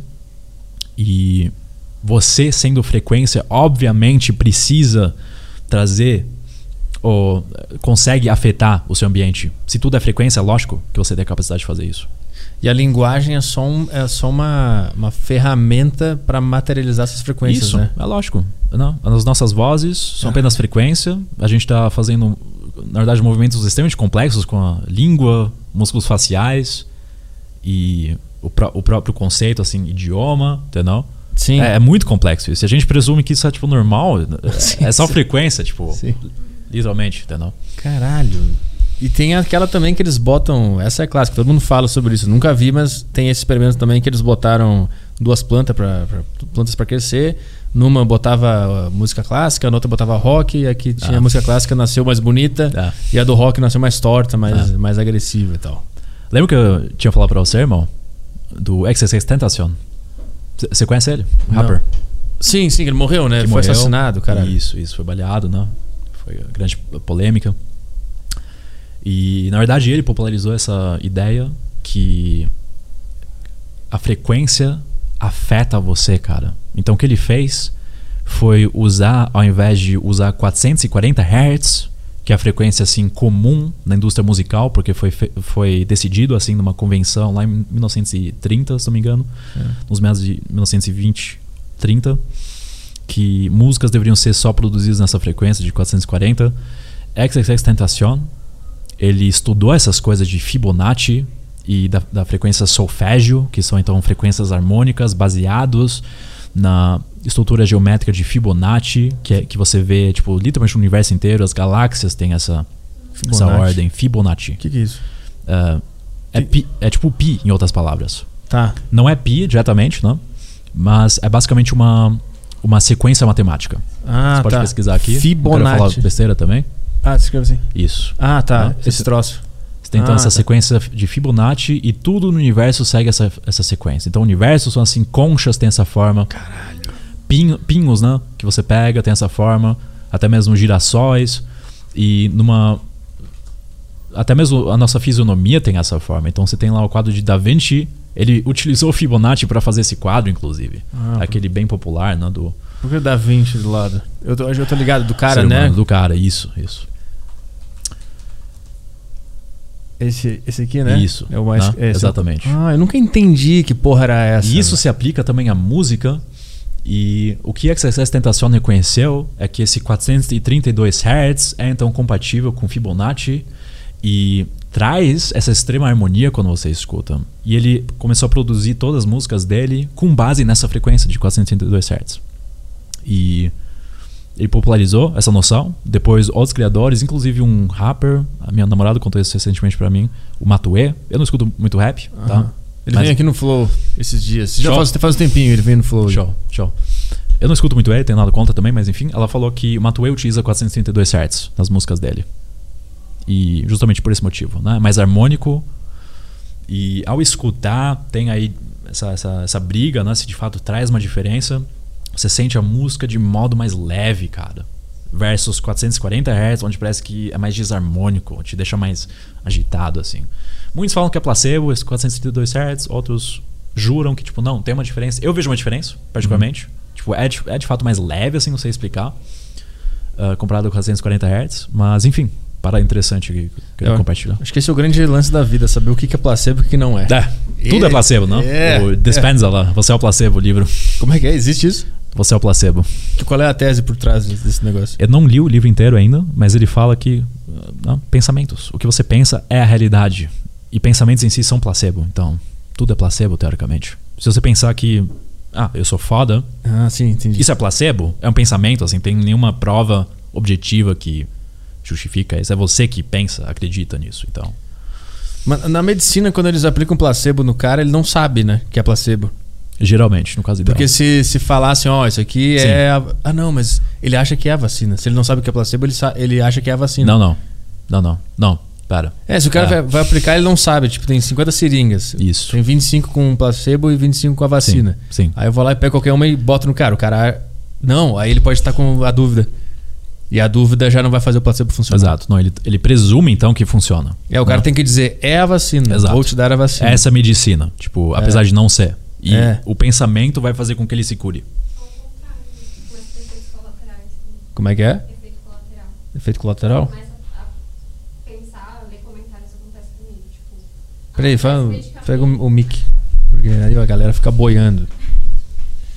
Qual é o lance? Não, igual eu tava tomando um. Tomando não, tava passando um negócio no cabelo, de crescer cabelo e tal. Ah, o e- minoxidil. É, e tava tudo ok. Aí Ah, eu comecei sim. a ler que pessoas tiveram um ataque de pânico e tal. Aí eu comecei a ter. Ela começou a ter. A cabeça dela começou a pegar Então, fogo. É, só de ler, é muito estranho o que a mente faz. Você começa a acreditar. Ah, alguém teve isso, Sim. vou começar a ter também. Sim. então. Só que eu queria te perguntar esse negócio das frequências. Diga. É, teve uma época que eu tava ouvindo bastante, igual você falou, de amor e tal. E tinha algumas específicas que eu não lembro quais eram, que me davam muita dor de cabeça. Dava um desconforto, não dava uma sensação boa. Existe algum, alguma frequência ruim, assim, Uhum. nesse sentido? Porque eu li os comentários e tinham pessoas que falavam que choravam muito e sentiam muita dor também. Sim. Então, a, a própria tese que esses 440 Hz utilizado na música convencional hoje em dia causa esse desconforto é o suficiente para, tipo, na verdade, responder essa pergunta com sim, tem aparentemente frequências aí ruins, né, ou mais desarmônicas. E esse, esse, inclusive, é o sentido também de você ter uma variedade de frequências, né? Então, uma é mais para ativar talvez o seu centro cardíaco, né? 432 Hz. Eu percebo que 528 Hz funciona tipo ótimo para eu dormir, já é tipo mais relaxante. Daí você tem 936 Hz, que é mais alto, que, que já é, estimula a glândula pineal. Dizem pelo menos essas músicas. Uh, eu fiz o teste e aqui de novo, né? não sei se é placebo ou não, mas enfim, eu entrei com essa crença, tô ativando minha glândula pineal, terceiro olho, 936 Hz. Percebi uma estimulação de fato. Aí existem outras, né? 10 mil Hz, que já são extremamente altas, assim, você escuta, tipo, na verdade já faz uma projeção astral quase. e eu acredito sim nisso. O, o, o Vinícius mandou aqui, ó. Fibonacci já foi desmentido. Comunidade científica rejeita esses charlatães de frequência. E o Petri caindo nesses papos de New Age. Os caras são muito chatos. Ah, tipo, E aí? Responde o cara. Aqui. tipo, New Age, de novo, né? Apenas um, uma construção mental para você, tipo, simplificar simplesmente, né? Tudo que é dito como asneira, basicamente. Ah, tudo New Age. Ah, então, esse, é- esse é esse argumento. Porque, tipo, ah, frequências não funcionam. Ou, tipo, quem são esses cientistas que estão demistificando? Você pesquisou, tipo, os motivos... Comunidade científica. Eles... É, comunidade científica, que não é, tipo, 100% é, santo, meu irmão. Ele nem sabe quem é Tipo, o cara que. que Exatamente. Você, você não. Tipo, comece a pesquisar mais o motivo atrás de certos artigos e estudos, entendeu? E, tipo, leva em consideração lobbyismo e essas paradas que acontecem, cara. Cientistas financiando seus próprios estudos e assim por diante, entendeu? E, tipo, eu tenho nada contra a ciência, entendeu? Não estou dizendo que ciência não tenha a, a, a razão em certas coisas e que, tipo, a ciência nos ajuda tipo, a avançar como, como espécie humana, entendeu? Eu não vou me qualificar aqui como, tipo, anti-científico, mas ciência também tem falhas, saca? Ciência tem falhas como qualquer sistema. E, enfim, gostaria de ver eu, pelo menos esses estudos. E... O meu ponto é, eu não sei se eu acredito ou não. Eu tô aqui curioso, perguntando e tentando entender a vida, como pensa uma pessoa que eu não conheço até então. E essa é a minha, a minha curiosidade. Mas, tipo assim, da mesma forma que tu encontrou essas a, sei lá, essa tese da, da, da, Fibonacci, tu também tu leu coisas, tu viu pessoas falando e tu acreditou nelas porque fez sentido para ti. Esse cara também, ele viu alguém desmentido, para ele fez sentido. É lógico. Não é significa lógico. que ninguém, nenhum dos dois tem a verdade na mão. E assim, sim, sim, irmão, concordo com isso. E de novo, tipo, eu passei dessa fase Fibonacci, né? Eu tô contando isso porque, enfim. Sim, caiu no Mencionei papo. isso lá no, no início da conversa. Uhum. Não, lógico que tem falhas no Fibonacci também, não é um, um sistema que eu utilizo, não. E, mas mesmo assim, tipo, tem muitas coisas aí que, que fazem sentido dentro do Fibonacci, né, que você vê também no, no, no, no, mundo real. E daí esse negócio de música, frequências, né? Quis trazer essa, esse contexto. Tem bastante gente, para terminar aqui, bastante gente pedindo para falar sobre a Matrix. Tu fala bastante sobre Matrix. Qual é a tua. Falei bastante sobre Matrix. Tua visão sobre Matrix. O que, que eu acho sobre Matrix, cara? Eu comecei a trazer conteúdo sobre Matrix. E aqui, tipo, na verdade, eu vou fazer uma crítica, tipo, muito dura a mim mesmo, saca? É. Que talvez muitos não vão gostar, porque eu meio que criei um movimento com isso quase. Uhum. E, tipo, pessoas agora sendo anti-Matrix, etc. E o que acontece? Então surgiu. Aconteceu a pandemia. E. Foi do nada. Foi tipo um choque para todos. E para mim, na minha visão, foi tipo, cara, isso é 100% tipo orquestrado. Eu não sei de onde esse sentimento veio, não foi tipo influência externa ainda, foi uma mera intuição minha. Mas eu comecei a tipo estudar mais sobre isso, de pandemia, o que, que tá acontecendo? E entrei então nesses uh, nessas subculturas de pessoas de conspiração, vamos dizer assim. E para mim tudo era super plausível. Até o ponto onde daí tipo eu percebi e tipo, cara, na, na, minha vida, assim, pessoas pegaram tal vírus, essa infecção, sabe? Uhum. É o que eu tive também. Você, você teve. E daí, tipo, cara, você precisa chegar num ponto onde, beleza, né? Isso aqui é evidência, o que descarta essa crença. Isso não é ignorância, isso não é plena, tipo, é infantilidade. Não, não, não, não existe. E eu peguei muito então a pandemia, o vírus, para trazer essas teorias, porque eu mesmo estava no processo de estudar tudo isso. E como eu estava empolgado, eu espalhei isso. E apesar de algumas coisas serem verdade, né? por exemplo, que existe de fato aí uma elite poderosa, etc. Um, até aí, ponto. Existe uma elite poderosa, não que necessariamente controla tudo. Eu acho isso muito simplístico. Tipo, uhum. eu, cara, eu fiz meus estudos, saca? Eu tipo, me desenvolvi nessa área e tô tipo, ainda me desenvolvendo. E preciso chegar à conclusão simplesmente que, cara, você está aqui porque a gente tem um sistema democrático, certo?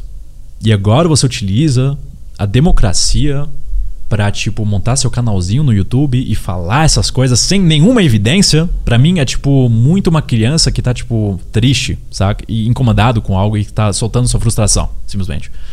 E daí tem estudos científicos que mostram que pessoas que acreditam em conspiração são extremamente solitárias, uhum. saca? Que não têm amigos, simplesmente. Sim. E, cara, tudo isso saca? Tipo, combinava. Tipo, combinava comigo naquela fase. Uhum. E foi que não despertar, um outro tipo de despertar, meu, que tipo, cara, esse, esse papo de Matrix, sim, claro, é, cara, que tipo, na cada um tem aí as suas criações e que você, tipo, tem o potencial de ser manipulado por outros, e, sem dúvida. Então, nesse, nesse sentido, a gente tem uma Matrix aí. Mas uh, formar um movimento com isso e você se denominar, tipo, desperto, uhum. ou em inglês woke, uhum. ou tipo, iluminado, anti-matrix, isso em si é uma outra matrix. Uhum. E essas pessoas apenas criam mais rótulos para se identificar e obter um senso de superioridade, não reconhecendo que, cara, isso em si é ignorante, não é iluminação.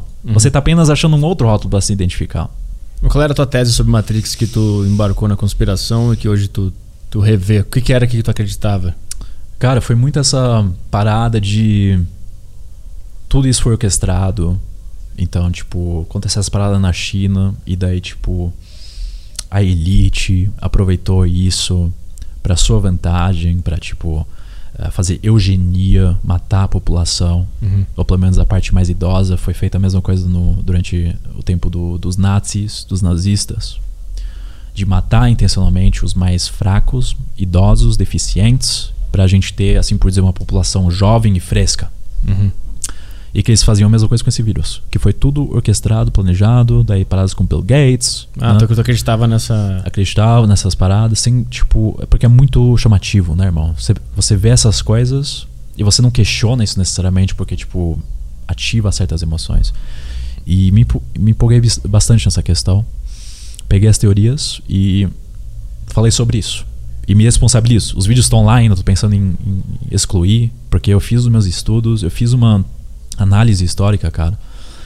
E, tipo, é extremamente ignorante você criticar o sistema que te permite a fazer tudo isso em primeiro lugar. E, tipo, é um desrespeito aos seus ancestrais, cara, que lutaram tanto pra a gente ter o direito de, tipo, ser gay hoje em dia, ou lésbico, saca? Ou, tipo, de assistir pornografia, ou de falar sobre conspirações. É um desrespeito contra eles, velho. Você tá sendo completamente ignorante, não reconhecendo quantas pessoas morreram, quanto sangue, cara, foi sacrificado pra gente chegar numa situação onde a gente tá hoje. Você tá criticando a democracia, tipo, sério mesmo? Porque a, a, a, teoria da Matrix, ela.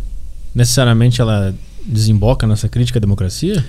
Sim, a um certo extent, porque eh, pessoas presumem que a gente tem toda essa elite, e lógico que a gente tem pessoas ex- extremamente poderosas, Ah. tipo Nações Unidas e enfim, né?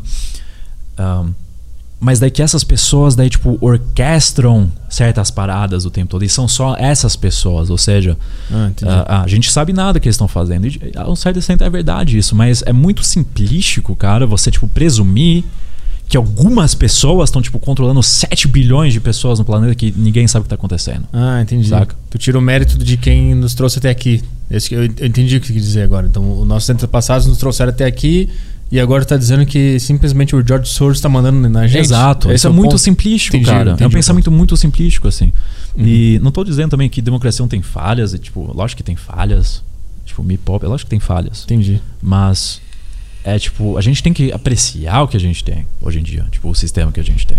Cara, a gente tá ganhando dinheiro online, saca? Tipo, sem sistema não seria possível. É. Antes era tipo, e até hoje, países comunistas. Sim. Cara, se você fizer isso, você morre. Faça isso, não isso. Entendeu? Hoje a gente pode decidir o que fazer e muitas vezes acho que essa liberdade nos confunde. E daí, tipo, existe. A gente traz esses conflitos aí de conspirações e subgrupos. Então tá. É, vambora, que tá tarde já. Estão nos expulsando do estúdio. É isso aí. Pra variar, né? Então, o podcast de menos prestígio da, da podosfera, né? O cara não fala mais, né? Eu tô, eu tô virado, virei a noite acordado, eu não tô cons... eu, não tô conseguindo me controlar aqui. E ainda mais que eu preciso mijar, cara. Então, Então tá. Então vambora. Valeu, Matt. Valeu, obrigado por Tamo vir junto, aí. É isso aí. Valeu, pessoal. Ó, essa semana tamo cheio, né? Semana tem a deriva aí todos os dias menos quinta. É isso, né? é isso aí. Amanhã é quem? Não lembro. Amanhã é o Hipnoterapeuta, né? Hipnoterapeuta. Bruno é. Prado. Ele mesmo. Então tá. Então até amanhã, pessoal. Obrigado por ouvir o A Deriva. Se você é um ouvinte aqui desse podcast, cara, você tá num, num grupo de uma, uma minoria, uma, uma- uma minoria seleta. Então dá um like no vídeo, porque normalmente né, não é muito agitado aqui o A Deriva. Então se você gosta, dá um likezinho aí só pra dar aquele apoio. Nunca imaginei que eu ia falar essa merda, mas tô falando. Porque agora eu sou um contratado do. Sou sócio do Flow e preciso Tá no contrato. É, cumprir obrigações aqui e fazer o Aderiva crescer. Então dá um like aí. Aparentemente não dá pra ficar com 50 mil inscritos pra sempre, é, né? tem, tem meta para bater aqui. Valeu, pessoal. Tchau, tchau. Até amanhã.